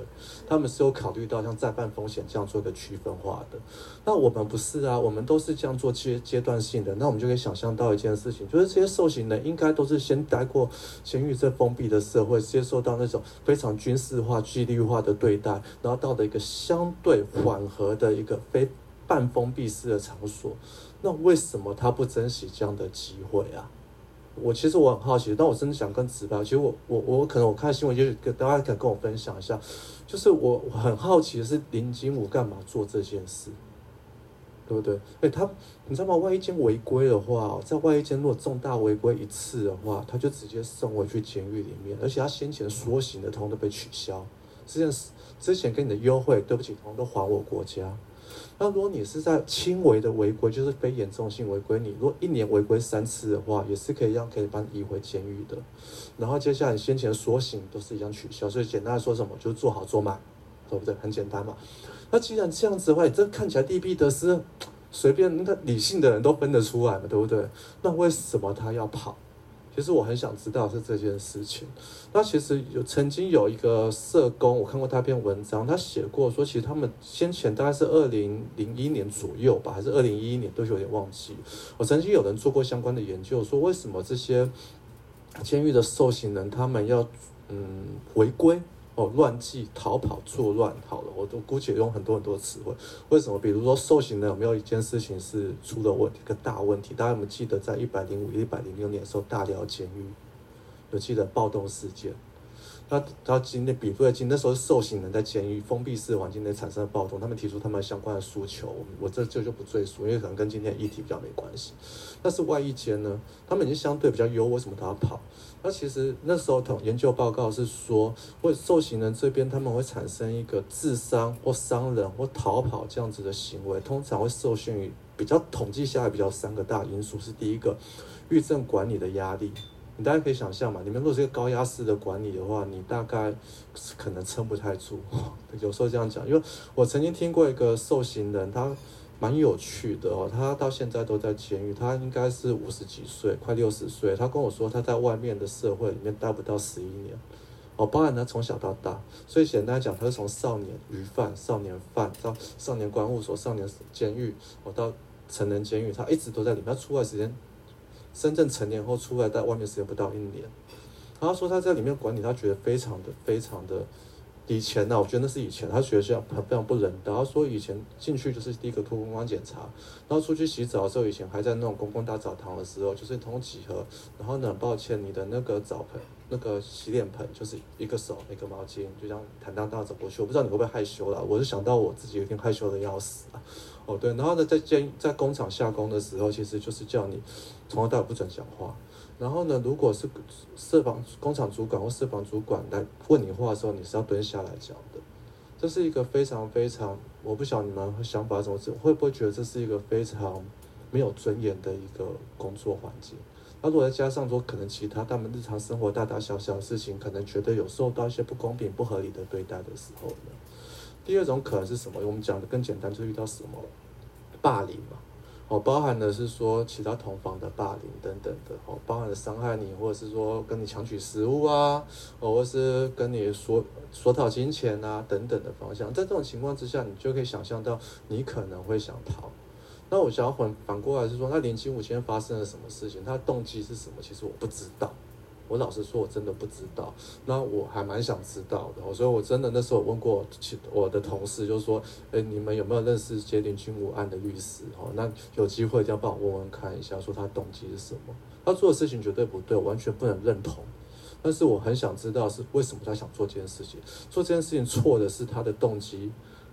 还是说他是被压抑的，还是他被压迫的？我不晓得，我现在没办法给大家答案，因为我也不晓得。但是我觉得那件事情是我想知道的事情，我想知道这件事情，我才知道说如何给林金武这样子的一个犯罪者一个罪行相当的对待哦，哪怕是一个非常极重的刑度。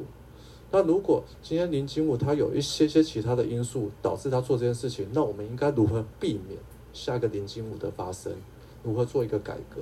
那这才是我想知道的事情。那我想要知道，就是只在于说，既然受刑人他们其实最在乎的，我看到很多很多受刑人，其实他们真正进去，他们只希望早点出来。哦，哪怕是从假释或是外役监等等，那他们在这种前提之下，他们愿意配合，愿意改变自己。哦，守纪律，甚至让自己能够有一些表现，比如说像哪怕是我刚刚讲到的戒烟，哪怕是去里面念大学补学历，哦，在里面去考证照，对不对？这是他们愿意做到的事情。啊，那既然是他们做到的事情，那为什么还是唯一的悬念呢？也许刚刚惠民用了张喜明的例子做了一个很好的解答。哦，张喜明觉得他在里面，他试着想做了点什么。可是好像他都没得到这样的机会，他想要学习没有学习的机会，哦，他想要改变也许没有改变的机会，他可能只有这子代的机会，他不知道他还能够再做什么，他也不知道他怎样，他才能够得到一个早一点他最期待的事情，就是回归家庭、回归社会、自由。哦，那其实这件事情，我必须说了，大家呃，也许。这点时空背景哈，其实这有人会想说，这个狱政管理啊，这东西我们就是高度的尊重狱方。可是其实有些事情大家可以想一想嘛，说这就是所谓的特别权力关系的。哦，那早期我们慢慢都已经在突破了嘛。我们现在也不会认为说你是军人，你就不会军事管理就不需要透过司法的介入或调查吧、监督吧。你是学生，你还是有可能需要的是一个司法的监督吧，对不对？好，那狱政呢？预政是不是也许是一个监督的机会？那这我们如何监督？监督并不是说要去挑剔他或挑战他，而这是保障一个人民最基本宪法保障十六条的诉讼权的观点。那其实我换一个角度来思考，我们可以想想，如果今天一个制度有一个相对立制衡的监督的机制的话，是不是可以让这制度更完善、更透明，也更好，也并不会有其他的漏洞？哦，如果我要援引一个美国的联邦大法官布兰迪斯大法官讲的话，他说其实。我们的国家的每一个行政，就是因为需要依法行政，或需要通过司法的管控。如果当我们国家没办法确实的遵守它的法律的话，那其实这国家政权就会岌岌的可危。哦，那我们想，我们最近的左岸吧，我姑且都称为海峡的台湾海峡对面的隔壁叫左岸，然后我用左右来区分的哈。啊，对，看来他们的呃依法行政显然出一点问题哦，对。所以这也许就是一个最好的例子。那我要想的是，我觉得我们台湾刚好最好的地方就是我们台湾的民主跟法治，我们非常的重视跟讲究。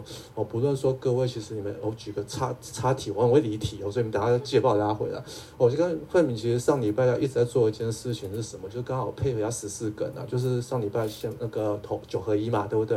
哦，那先姑且不论大家投什么，然后我我也不在乎大家投什么，因为我觉得。不管投什么，或是没去投，这都是你的选择，都就是好事。你有选择，你做出的选择就是好事。可是有些人做不出选择，谁？就是这些人，他们是国家的器皿。为什么？因为他们在监，受刑人在监，他是没办法投票的。人家超好笑的，他们可以拿到选举的名册，会照册给你哦。哦，对，然后但是他们没办法投票，因为没有投票所。为什么？因为他出不去。然后呢，中选会不会把投票箱放在那个，哦，也不会在。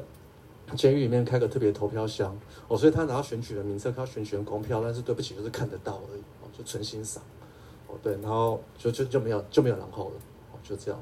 那我们就为了这件事情，我们希望去申请一个那个法院暂定暂时状态加处分。我们希望说，是不是能够让中选会这边去设一个投票箱等等，让他们在籍投票或借户投票。那当然可惜，最后法院是没有同意的。不过我很感动的是一件事情是，那个法院的采这新闻稿里面写到的一件事情，他说参照我们四字七七五号许宗力大法官，就像许用许院长讲的协同意见书里面提到，他说我们的受刑人是穿着囚服的国民，而不是国家的器皿。除了说他因为自由行、自由权被剥夺，因为他他在服刑嘛，对不对？以及相关的权利被限制，比如说刚刚举例的，他可能与家人团聚的权利就被限制了。但是其他他的权利不应该被剥夺啊，他应该他应该应该不会认为说我今天被关起来，我的宗教自由就被剥夺了吧？应该没有人会有这种想象吧？对不对？那我其他的投票权呢？我可以有投票权吗？我可以创制复决权吗？尤其如果说我们今天大家在乎的是宪法第一条修正案的话，它是需要超超高的民意的时候，需要超高的投票呃权数票数的时候，那为什么不让每个人都能够有机会表现他的意志意见，哪怕投不同意也好啊，对不对？那是他的选择，我可以尊重的嘛。对哦，所以这东西其实你看，这是人民的诉讼权的救济，这本来就是个最基本，我们应该可以权利保障。哪怕是受刑人，为什么他不能去 argue？对不对？为什么他不可以去表示不服气？为什么他不可以告诉你说，为什么我不能被允许可？你告诉我原因是什么？那另外一件事情是像自由行的问题，其实这个涉及到假释的问题了。假设自由的问题，这个在四四七九六刚刚慧敏稍微有稍微侧讲到违罪侧假的问题，其实这地方都已经涉及到人身自由诉讼权的保障。其实大法官对于这个人身自由的限制，应该如何被提起救济或如何监督，其实都已经明白的承认了。这我就快速带过。哦，但是问题是在于说，那今天回归现实面，其实刚刚慧敏一直先念完了，我觉得我后面那个标过去就好了，好，就是行。那如果行政机关是受刑人啊，自由就是唯一的悬念。结果我的好不容易我熬过了，我熬过了什么假释的门槛，哈，刑刑法七十七条的极极限的时候，有期徒刑二分之一，无期徒刑有二十五年等等的，以后我可以报假释，就假审会却不给我通过，那我又不知道假审会不予通过理由是什么，或是我怎么知道他？假审会不予我通过，到底是不是法合不合理？我能不能有一个质疑的机会？对不对？那我要怎么救济啊？我要怎么样通过司法的监督啊？哦，那其实这就是一个很有趣的事情了哈。那这比如说，其实刚刚慧敏有讲到我们的刘凯案呢，其实这当事人，我平常讲了，我看到他的。他的犯罪事实的时候，我也觉得他蛮坏的，哈，强盗性侵啊，真的，我就明白在讲，所以应该判得很重啊，十九年十一个月啊，哦，但是有趣的来咯，哦，他大概在九十三年的时候入监执行，然后执执行了十三年，那时候如果以慧敏刚刚讲的执行率的话，它叫做百分之七十五，哦，他高雄监狱在一百零六年十二月的时候提报他假释，哦，报假释哦，假审会通过咯，哦，结果呢，假审会通过要报请法务部去审核。法务部就 say no，不主不予通过。而是说你是受刑人，你会想到什么事情啊？你是受刑，就是这个人好了，你会想到一件事情。第一个学会你刚才讲到了，啊，为什么假审会通过了，你法务部却不同意啊？假审会不是最了解我的人吗？假审会至少写了一个电子的大数据吗？至少写了一个报告嘛，对不对？至少有教委师的意见啊。假审会也许假审会有委员啊，有内部的委员，有外部的委员，他们有表决啊，对不对？好像也许刚刚慧敏有有有有有有指摘了一些我们可以更细致化、更精进的地方，但至少好像形式上面有了这些啊。那法务部你凭什么否决？你有看过我刘凯吗？你有看过什么样的报告吗？你有看过怎样的基础资料吗？你有多少的人力可以加以做审核吗？你法务部的里面的中央主的主管人员里面，到底有多少人在负责全台湾这么多监狱的假释提报的审核标准？你花了多少人力，花了多少判断的标准，花了多少实质的调查？你凭什么？我不理解，我也不服气。然后你提起的诉愿也被驳回了，在一百零七年五月二十三号。那其实刚刚慧敏的时候稍微提到了，那那那个我们其实受刑人他们要行使他这样的诉讼权，哦，是非常辛苦、非常艰难的。那时候多艰难，你知道吗？那时候一百零七年五月二十三号诉愿决定被驳回哦。依据诉愿法的规定的话，哎，行政诉讼法规定是要两个月要提行政诉讼。哦，我们当事人在高雄监狱，他就提出了这些很多很多的意见，他说我不服。好，他说我对了，我在九当入监的时候，九十三年、九十五年的时候，我的确违规了两次，他有去打架，我我我有去高雄大寮监狱问过他。哦，但是他说我已经被扣分了啊，你为什么后面又重新再评估我？哦，所以这个刚慧敏讲到，他们会认为这要重复评价的禁止。他说，欸，我之前违规已经被你扣分了，所以我行刑得进处遇已经比较晚了。那为什么现在在同意假释与否说重新考量这件事情啊？当然。我们会觉得说这个有点想想法有点怪怪的哦，可以再可以再讨论了，可以再讨论。好，但是他说我后面很乖啦，你看我从九十五年第二次违规到我一百零六年报假释，这多少年？十一年的时间，对不对？他我再也没有违规。那慧慧敏是说我不他他说他不想他们可以躲假，我我没有觉得那假了，因为我觉得在那个龙蛇混杂或是那个那个其实非常的有可能是强欺弱的时候，因为资源是非常有限的情况下，能够 hold 住十一年。我我凭良心讲，我觉得我应该做不到。我这种可能个性暴躁吧，对，就是我应该，我觉得我有困难的。我觉得那应该是真真正扎扎实实的在遵守那样的纪律的情况之下。而且他说，你看啊，我为这件事情，我努力去领领了三张奖状啊，哪三张戒烟？我刚刚讲过一张嘛，还有什么写书法？对，书法奖状，还有一张我印象有点忘记了，好像是那个美术的吧？哦，美术的奖状，而且你看我这奖状我还有加分呢，而且我还为了我有接下来复归社会，我也去考了那个丙级的那个中那个中式厨师的执照，参加礼仪技训班，知道什么礼仪技训班吗？就是那个龙岩的那种，有没有殡葬业者？他说我去考啦，我接下来出来以后，我应该是可以找个工作吧，对不对？我是不求大富大贵，但是我应该还是可以有个正当工作啊。那你说修复式司法的观念，我也尝试着写信给。被害害人，我也尝试了去向台南地检署申请修复式司法这样子的一个动作啊。那为什么我要申请国家帮我呢？理由很简单啊，因为我在监狱里面。请问一下，我要怎么去联络被害人啊？那我的家属要怎么去联络被害人？他们有被害人的资料吗？如果被害人在这个九十三年进去，然后到一百零六十三年间，你确定被害人不会搬家吗？然后也许被害人好都没有搬家好了哈，我们还真的找到了。你确定被害人会愿意在一个没有任何人的介入哦，中立客观第三人地位之下，就跟我们加害者或加害者家属去做联络吗？我们讲，单想一想嘛。我们今天很多不要说这么这种修复式司法，刚才我们讲说一般的小车祸好了，我们要做一个调解调和解，有时候可能都要透过什么乡镇市工作所调解委员会，对不对？为什么？因为我们希望说可能要有个中介者、媒介者。才能够让双方有一个媒合的机会啊？那你觉得我有可能是我是一个被告，应该不可能嘛？受刑人员在监狱里面没有机会见面，他的家属贸贸然的去找到了这个被害人去起点名按了一下，你觉得真的会被联络到？我觉得应该是有点困难的。哦，对，他说，但是我试着去做。那你说我要没有一个具体的改变计划？他说有，他真的有。他说我我愿意写我的劳作金一个月，比如说三千块的话，哈，那我愿意说提拨两千块出去。我那想一千块，你给我一点基本费用，应该不过分吧？哎，这我要澄清一件事啊，那个监狱，那个牢饭是免钱这件事情超不对的哈。可以知道这个就是里面东西很多都要花钱的，好不好？我哪怕是你的内衣内裤之类的。所以，尤其是有些受刑人更惨的是什么？就是他们，尤其是长长期自由行的那些受刑人，他们非常惨。就是你只要想象一件事情嘛，今天你刚去坐牢第一第一个月第一年的时候，你的家属还愿意去看你。啊，因为资助你，冬天最近天气看到早晚温差大，要冷，我那个内衣要换长袖的，我可能夏天的草席要换成厚厚的棉被的，而这些要钱的。哦，你们有有兴趣的话，可以去那个监狱的那种或者是看守所的一般接见室，外面有那合作社，好，那边有那个。那个商品货物清单哦，比如说来一克大概是三十块哦，然后内衣有分等级的哦，对，然后洗面乳也有差哦，这牙膏牙刷白人还是那个抗敏感的价钱都不一样，抗敏感的应该是一百多块吧，那你就可以想象一件事情呢，他一个月才三千多块钱，这东扣西扣还要被扣还要被扣犯罪那个补偿金，你知道为什么吗？因为这些被害人。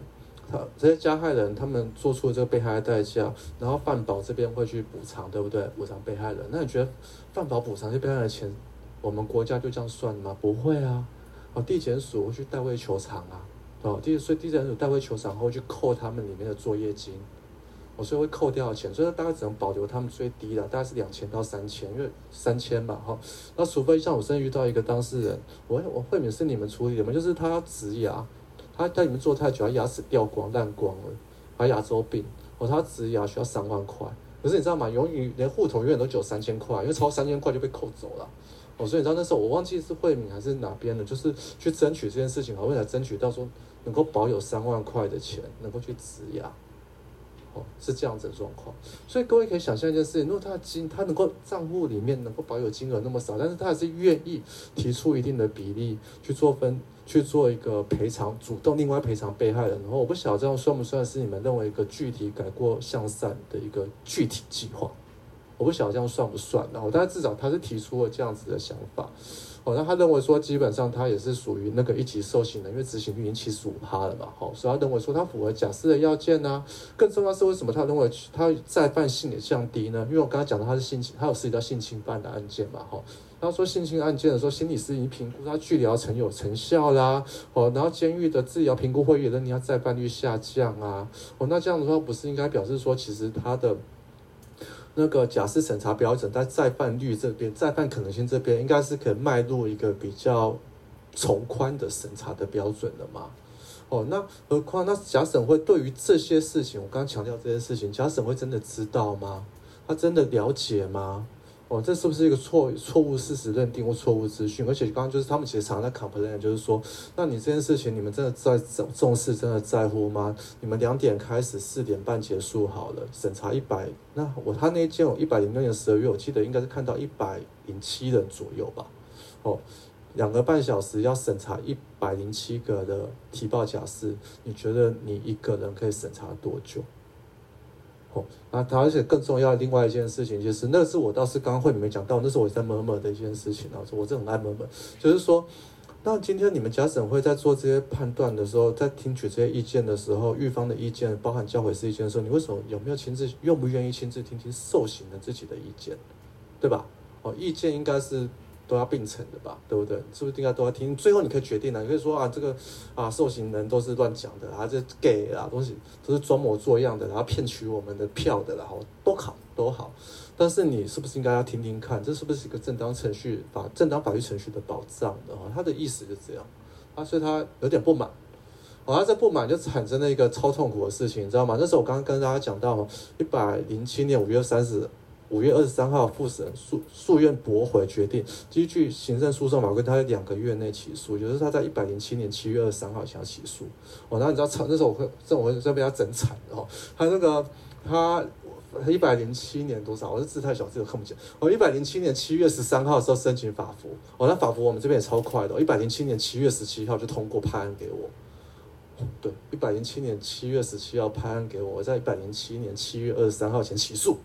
哦，所以我就赶快马不停蹄的哈，冲下高雄大寮监狱去找他，先澄清一下我是台北人哈，我是双城下去看他，跟他讨论这些状况。就刚刚跟帮你整理出来，就是在这样短短的时间内冲刺出来，那真的很快速的，然后就在七月二十三号去递状。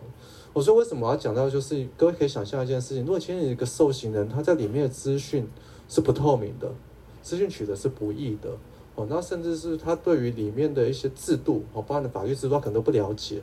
对不对？问题点在哪不晓得，那他如何的没有透过一个律师的协助的话，他如何提出这样的救济？哦，当然我比如说现在现行的监狱刑法这方面是有所改善了，哦，跟旧法时代，哦，但是那个就是我只要说，其实有时候他们监狱受刑人的诉讼权的保障的行使，其实比我们想象中还困难。我各位可以想象，我再举个例子好了。刚刚慧敏有在讲到说阅卷阅卷对不对？他说律师可以去法院阅卷，律师可以申请法院函调资料，律师要去法院轻轻松松的去抠笔，而且也不轻松了，就是当人体影印机就一页，对不对？哦，轻松是我讲的，一页一页的去印了。通常你知道一一一印就是还蛮蛮厚重的，对，蛮多的。可是我问你，哦，我能这样讲讲？我在法院影印是一张两块钱，A4 一张黑白影印两块钱，A 三。然后你你觉得他们在里面要怎么影印资料啊？打先第一个是一定要去干嘛？先打报告啊，对不对？要吧？哦，你要里面哎，他们在坐牢哎，你总会觉得可能他外面放一台影印机，让你随便去印，那不像 coding 的代志哈。所以大家先打报告，打完报告以后什么时候报告通过？刚刚慧敏有举了个例子给我们听。那接下来你要不要影印？影印完你要不要阅览？对不对？我们还没有讲影印费的问题哦，对不对？那阅览完以后你要謄写，然后交给狱方，再帮你转寄出去。那你觉得？有没有可能时间就这样过去了？那有没有可能在这种仓促的时间、资源的有限情况之下，你觉得他能够他能够写出怎样的东西？他又能够后续就算让你补正，你又能够如何的补正？哦，有没有办法在时间内补正？那又是另外一个问题了哦。然后那其实那时候我出好不容易帮他起诉以后，其实我那时候很在乎一件事情，就是那个我刚刚讲到正当法律程序嘛。哦，所以我那时候只想到一件事情是。人在高雄大寮监狱，然后那时候以法务部矫正署为被告，哦，所以法务部矫正署在台北嘛，哦，所以就是台北高等行政法院做管辖。哦，其实这方面就本来就有些问题哦。那慧敏可能刚刚没讲到，其实我们早期虽然四至六九一那边说受刑人是有诉讼权的保障，可以提起救济的，但其实后来台呃台湾的司法产生一些混乱，因为你说可以救济，但是没有告诉你说跟哪个法院救济。哦，所以曾经有一段过渡的时期的时候是，到底是应该像。刑事法院提起救济，还是行政法院提起救济？那曾经都产生一段混乱的哦。刑事法院说啊，刑 刑罚的执行的检察官的，跟我们法院没关系啊，应该行政法院的管的。那行政法院认为说，哎，刑罚的侦查、起诉、审判、执行，这应该是刑事政策的一环，这应该是刑刑事法院管辖。你知道从哪边法院哪个法院管都产生那个问题啊？当然后面的。接下来就起诉，应该是讲哪个法院起诉哈？是台北的、台中的还是高雄的等等的法院起诉，又产生一些新的问题。那这个我们这还好，我们在法务部矫正署，但是产生下个问题啊，哎呀，这法官见得到这个被告吗？那我怎么见啊？借题。我跟法院说：“哎，你要开庭的哦。那我跟你讲啊，你要带两，你要请两个狱警，一台囚车哦，下去高雄大寮监狱，把我人提到台北看台北看守所哦，过个两晚吧哈。然后接下来再提去台北高等行政法院开庭。开完以后，可能一天赶夜车赶回去吗？还是再再过两天，然后再送回去等等？还是有用别的方法？我用视讯的方法。那其实我们可以想象一件事情嘛，你就想象你说你会不会觉得第一个把他从高雄大寮借题上来，成本很高？”而且风险很大，应该吧？我万一中间脱逃怎么办？对不对？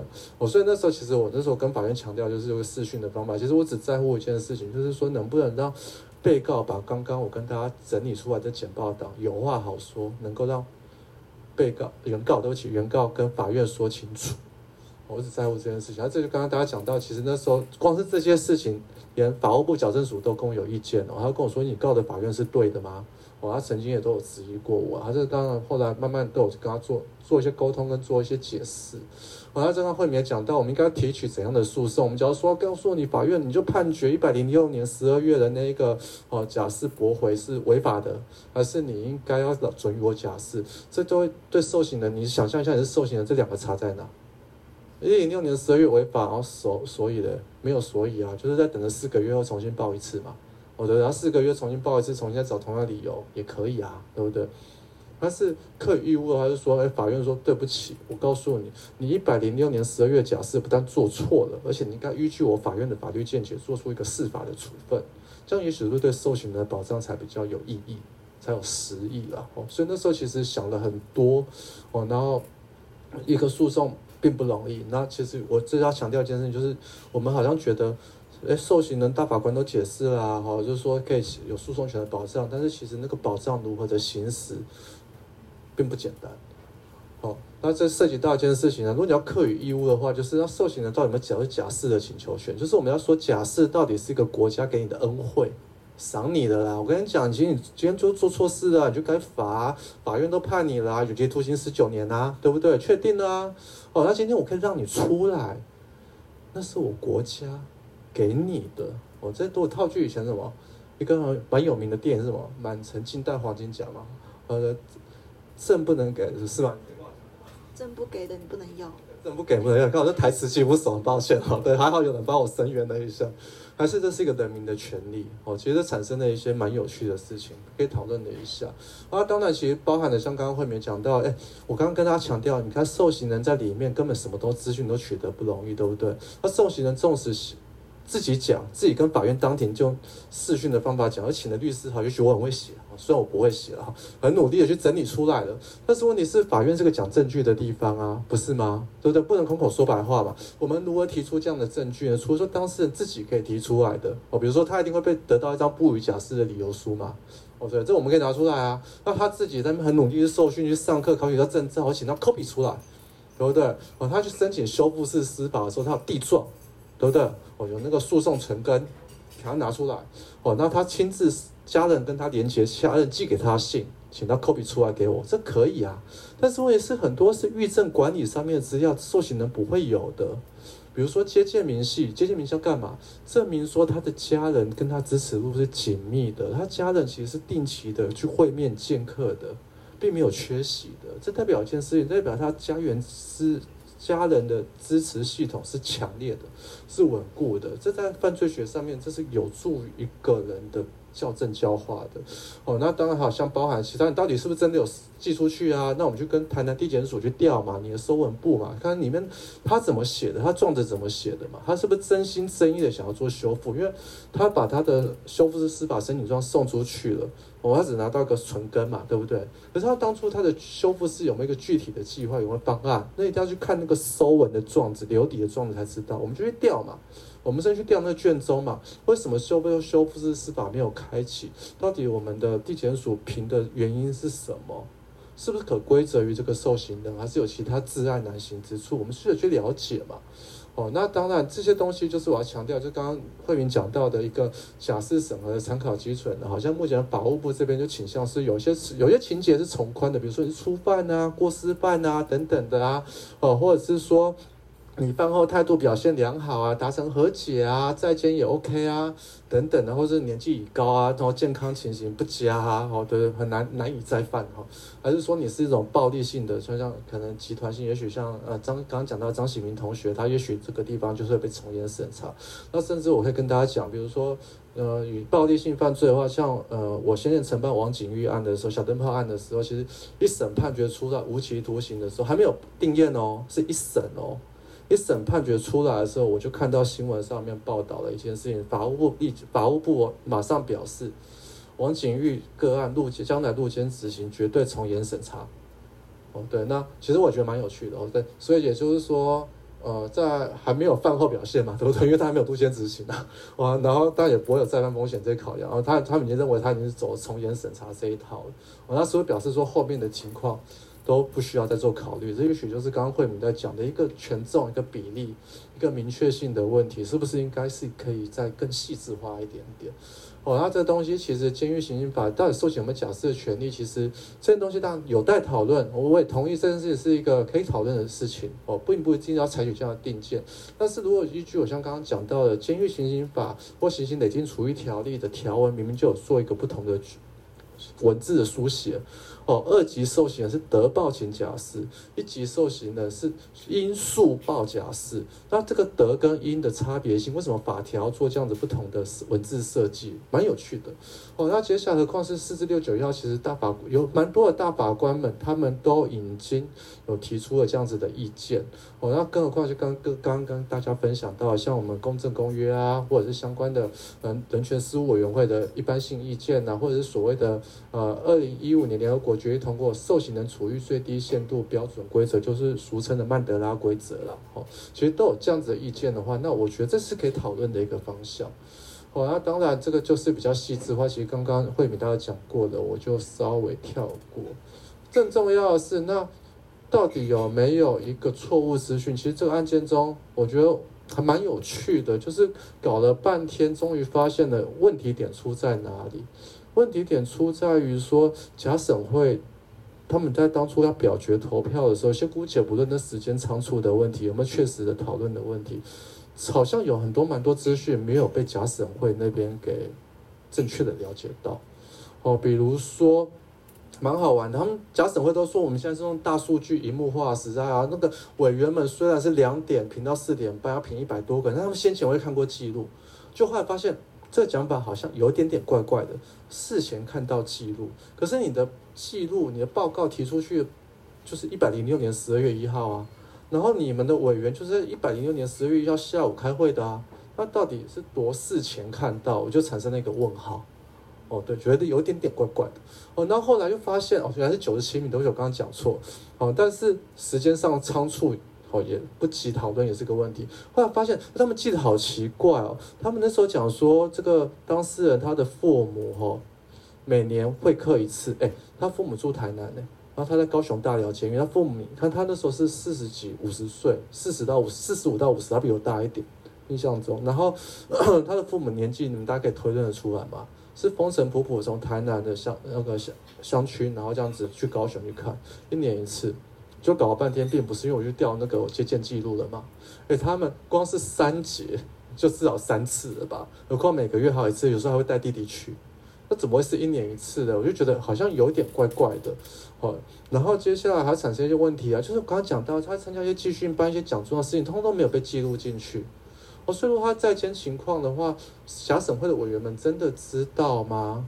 这个我就产生了一些问题。那如果真的知道，为什么在假审会的理由里面都没有被写到。如果我们刚刚看慧敏提了很蛮蛮详尽的表，里面好多字哦，写了好多好多字哦，对不对？那为什么你不应该不不差这几个字吧？对，那为什么都没有被写进去？没有被写进去是不重要，还是说不知道？还是因为不知道所以没有被考量到？这就是我们产生的一个问题。然后这个正当程序的问题，刚刚跟跟各位讲过了。那。就是还蛮蛮庆幸，或者是说我也其实觉得有点遗憾的是什么？这个案子我刚刚跟大家讲到是一百零七年七月二十三日起诉，这个判决是在一百零九年三月十六号的时候宣判，中间隔了多久？一年八个月。哦，对，那种四个月报假审一次，他就多报好几次，吼的四次。哦，然后中间我下去高雄大寮监狱看了他十次。哦，那阅卷阅了九次，写了诉状写了十次，开庭开了六次，非常漫长的过程哦，所以才得到法院认为说，原来我们的假释制度好像有一些需要改进的地方，不论是从立法面的哦。符合法定要件，就是我刚刚讲到的《行刑累进处理条例》七十五条、七十六条，受刑人他们应该要有一个复归社会的假释请求权。然后这都是新闻稿上面明白就秀出来，大家有兴趣就看新闻稿就好。因为我我在看时间哦，都我也是蛮嘴碎的哦。然后对，然后应该建议提起怎样的诉讼类型哦，然后以及法院也确实承认了哦，所以原来当初假审会他们的资讯，他们理解或接收到资讯是不完整的，是有错误的。哦那当然，我也觉得说，为什么刚刚说带来一点遗憾？因为很可惜的是说，法院认为说，呃，我们对质疑这个正当法律程序的部分，他认为说我们举证还不够。也许这个问题就像刚刚慧敏讲到的，因为我们只看到一个时间，几点开会，几点结束，讨论了几个假释受刑人，比如刚刚是九十七个，哦，但是它上面都空白的，没有讨论的过程，就是说表决。我说法院认为说，这样子可以证明说你有你的正当法律程序有被侵害嘛？法院认为说这样举证责任还不足，我要当然这我觉得有点可惜啦。那也许是我们以后可以做得更好的地方。哦，那当然我觉得也蛮有趣的，就是我我这我要我必须要肯认的，就是一百零九年三月十六号宣判以后，法务部这边虽然有上诉哦，但是他们随即在一百零九年五月六号的时候，的确就是假释了。哦，他们自己就同意他假释了，然后在一百零九年五月七号的时候，台南高分院也同意他假释有保护管束了。我的确后续就是有一个这样的进展，可是我们可以发现这件事情走了多少？走了快两年，一年十个月，只是因为当初有一些些资讯的不完整或资讯的错误，让当事人多花两年的时间。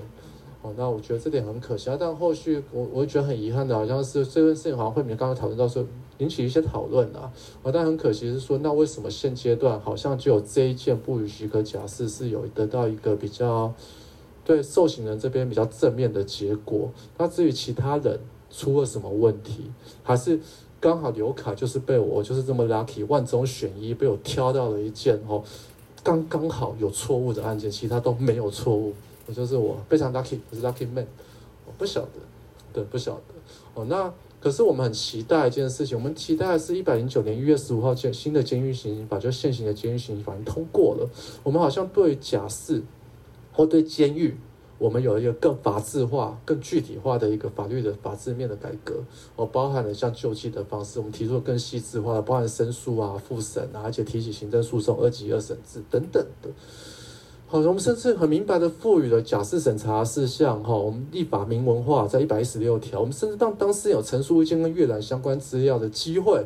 我们告诉你可以提起救济，哦，我们立法都明文了，条文都明定了，但是我们还做一点配套哦，哦，你看我们感觉利益良善，对不对？我们跟你说，我知道你们受刑人作业金很少，哦，所以减减缓二分之一。哦，然后而且我跟你讲，我们可以提供设适当的设备，哦，可以让你影印，哦，只是很抱歉，你要帮我申请自费一下嘛，哦，对不对？但是我们做了配套，但是这样的配套真的适合吗？就是为什么刚刚慧敏可能花一秒钟，但是我觉得那一秒钟超重要的。我们监狱行刑法虽然做了改革，但是是不是可以再做得更好一点？各位先想象嘛，他今天他三千块作业金，你觉得他裁判费让你减成二分之一，对他是不是还是个负担？更何况是他还自费影音的问题，以及说他时间救济的困难，他资源的取得、资讯的取得都困难的情况之下，就他的武器却不对等。我们一般我们在座先各位，我们如果姑且形容我们叫自由人哈，因为通援引刚刚慧敏讲的话，自由人，我们自由人对一个行政处分不服，我们提起诉愿，诉愿法规定是三十天，三十天内提起诉愿就好。但是很抱歉，受刑人提起复审不予许可假释，他提起复审就十天。那你可以想象一件事情，我们今天也许大家下班回家虽然很累，但是我为了我的权利，我要抗争，对不对？我要行使我诉我的救济权，我愿意熬夜写，你觉得受刑人可能吗？不可能，他晚上就熄灯了啦，然后早上六点就起床了。那他他能够多少课剩余的时间？他有多少剩余时间做准备、提起复审，对不对？然后光补证呢？我们诉愿法一开始仓促，好，没关系，没关系。我为了十天的限制，我努力的，我努力的，我先我先先简单的提出来，其他容后补成。哦，律师超喜欢容后补成的哦。但是问题是我们一般的、一般的自由人，我们的诉愿可以有二十天的补证期间。不是很抱歉，受刑人啊，非自由人，他们只有五天。哦，显显然更长，除非是超过这五天没有补证，很抱歉，告诉你什么，复审机关就可以驳回。对不起，我就说我等你喽，但是我等不到你，那就拜拜了，好，say goodbye。哦，那后面呢，起诉不变期间呢，显然也有差别，三十天跟两个月的差别，所以我才会说，其实我觉得，如果我们今天也同意，我觉得看起来是同意的啊，我们监狱刑法修法，让受刑人肯定他们的救济权的时候，那我们是不是可以把这配套，也许对他们做更友善一点点？那其实讲了那么拉里拉杂讲那么多，就是说，我觉得我们不用把受刑人的确是，我平常讲所以呢，我们可以姑且称他做坏人好了。为什么？因为他犯的错嘛，他犯的罪，这是对的。哦，但是问题是，我们在一个犯错的人，我们也给他处罚情况下，我们愿意给他一个改过自新的机会。好，也许我们也可以说，我们给他改过自新机会有，我们同意，但是我们要从严，哦，对不对？我们给机会，不能让他那么容易取得。但是我们至少是不是可以教育他一件事情，让他知道说，我们的社会虽然跟你从严，但是我们社会是可以信赖的，因为我们是个法制化的社会，我们是个制度化的社会。你不论你在里面，你做些都要怎样处罚，但是你还是跟我们一样，是被我们的法律所规范，但是同时也是被保障的。我们可以让一个法治的风能够照他们身上，我可以让他们有告诉你说，对，对不起，虽然我错了。但是我同时另外一方面，很多时候很多权利，我也是应该受到法律的保障。法律这道光应该照在我的身上。那大概就是有点小小的心得，谢谢。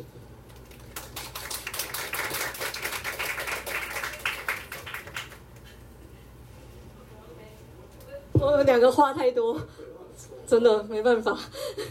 对，看有没有 Q&A。那我刚刚其实还蛮想讲，就是如果像那个写诉状啊，其实同学是用手写的。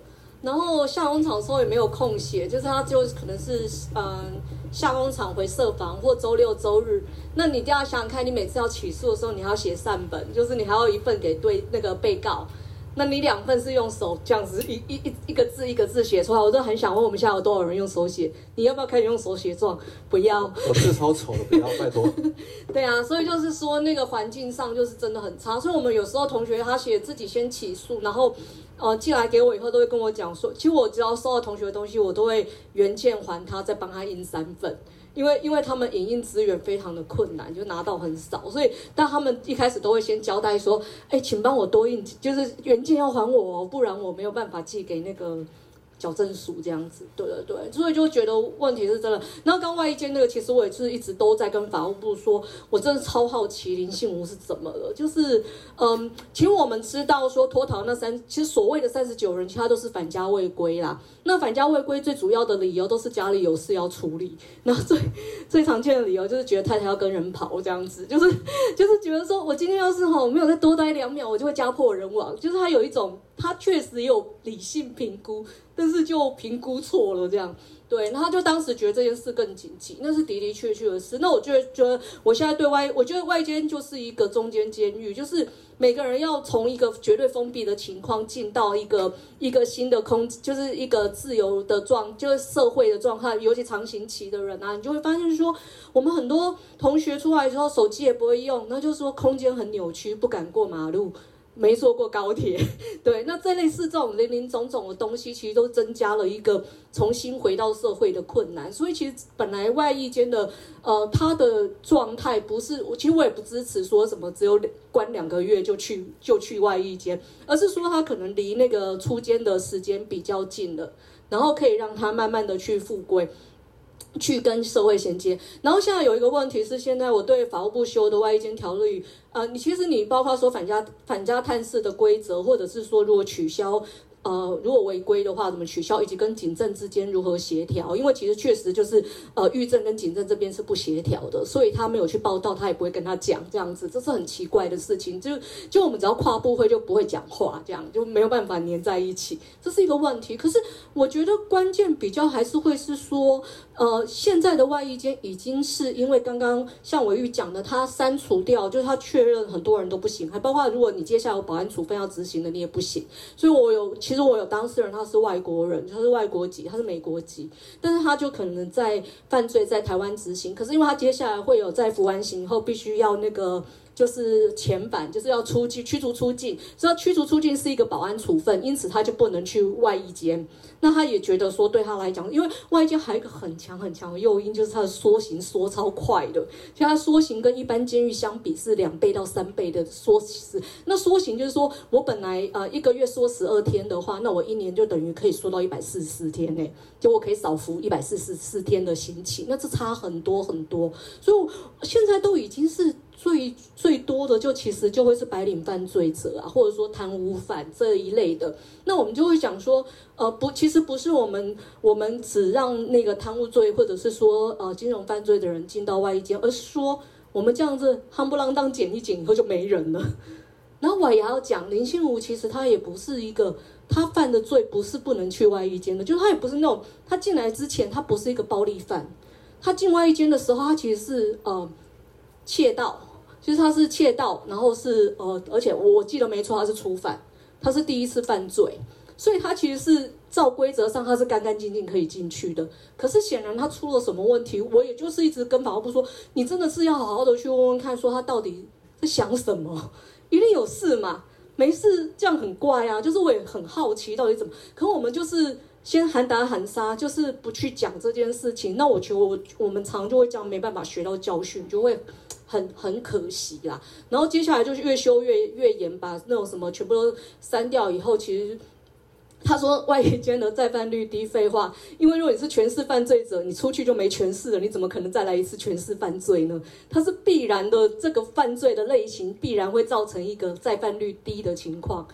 那不是真的是他有一个改过的可能性，那你就会变成说，你让这个制度变成这是一种呃新的一个没有办法达到它的效果，反而是开了很多漏洞的地方。而现在在败去在屡屡在屡屡排除一些罪行以后，其实越来越多会更是全是犯罪者才会进到进到那个这样的情况的地方。那我们觉得这是就会觉得还是要说，因为外监制度是有帮助，就自主监外作业也有。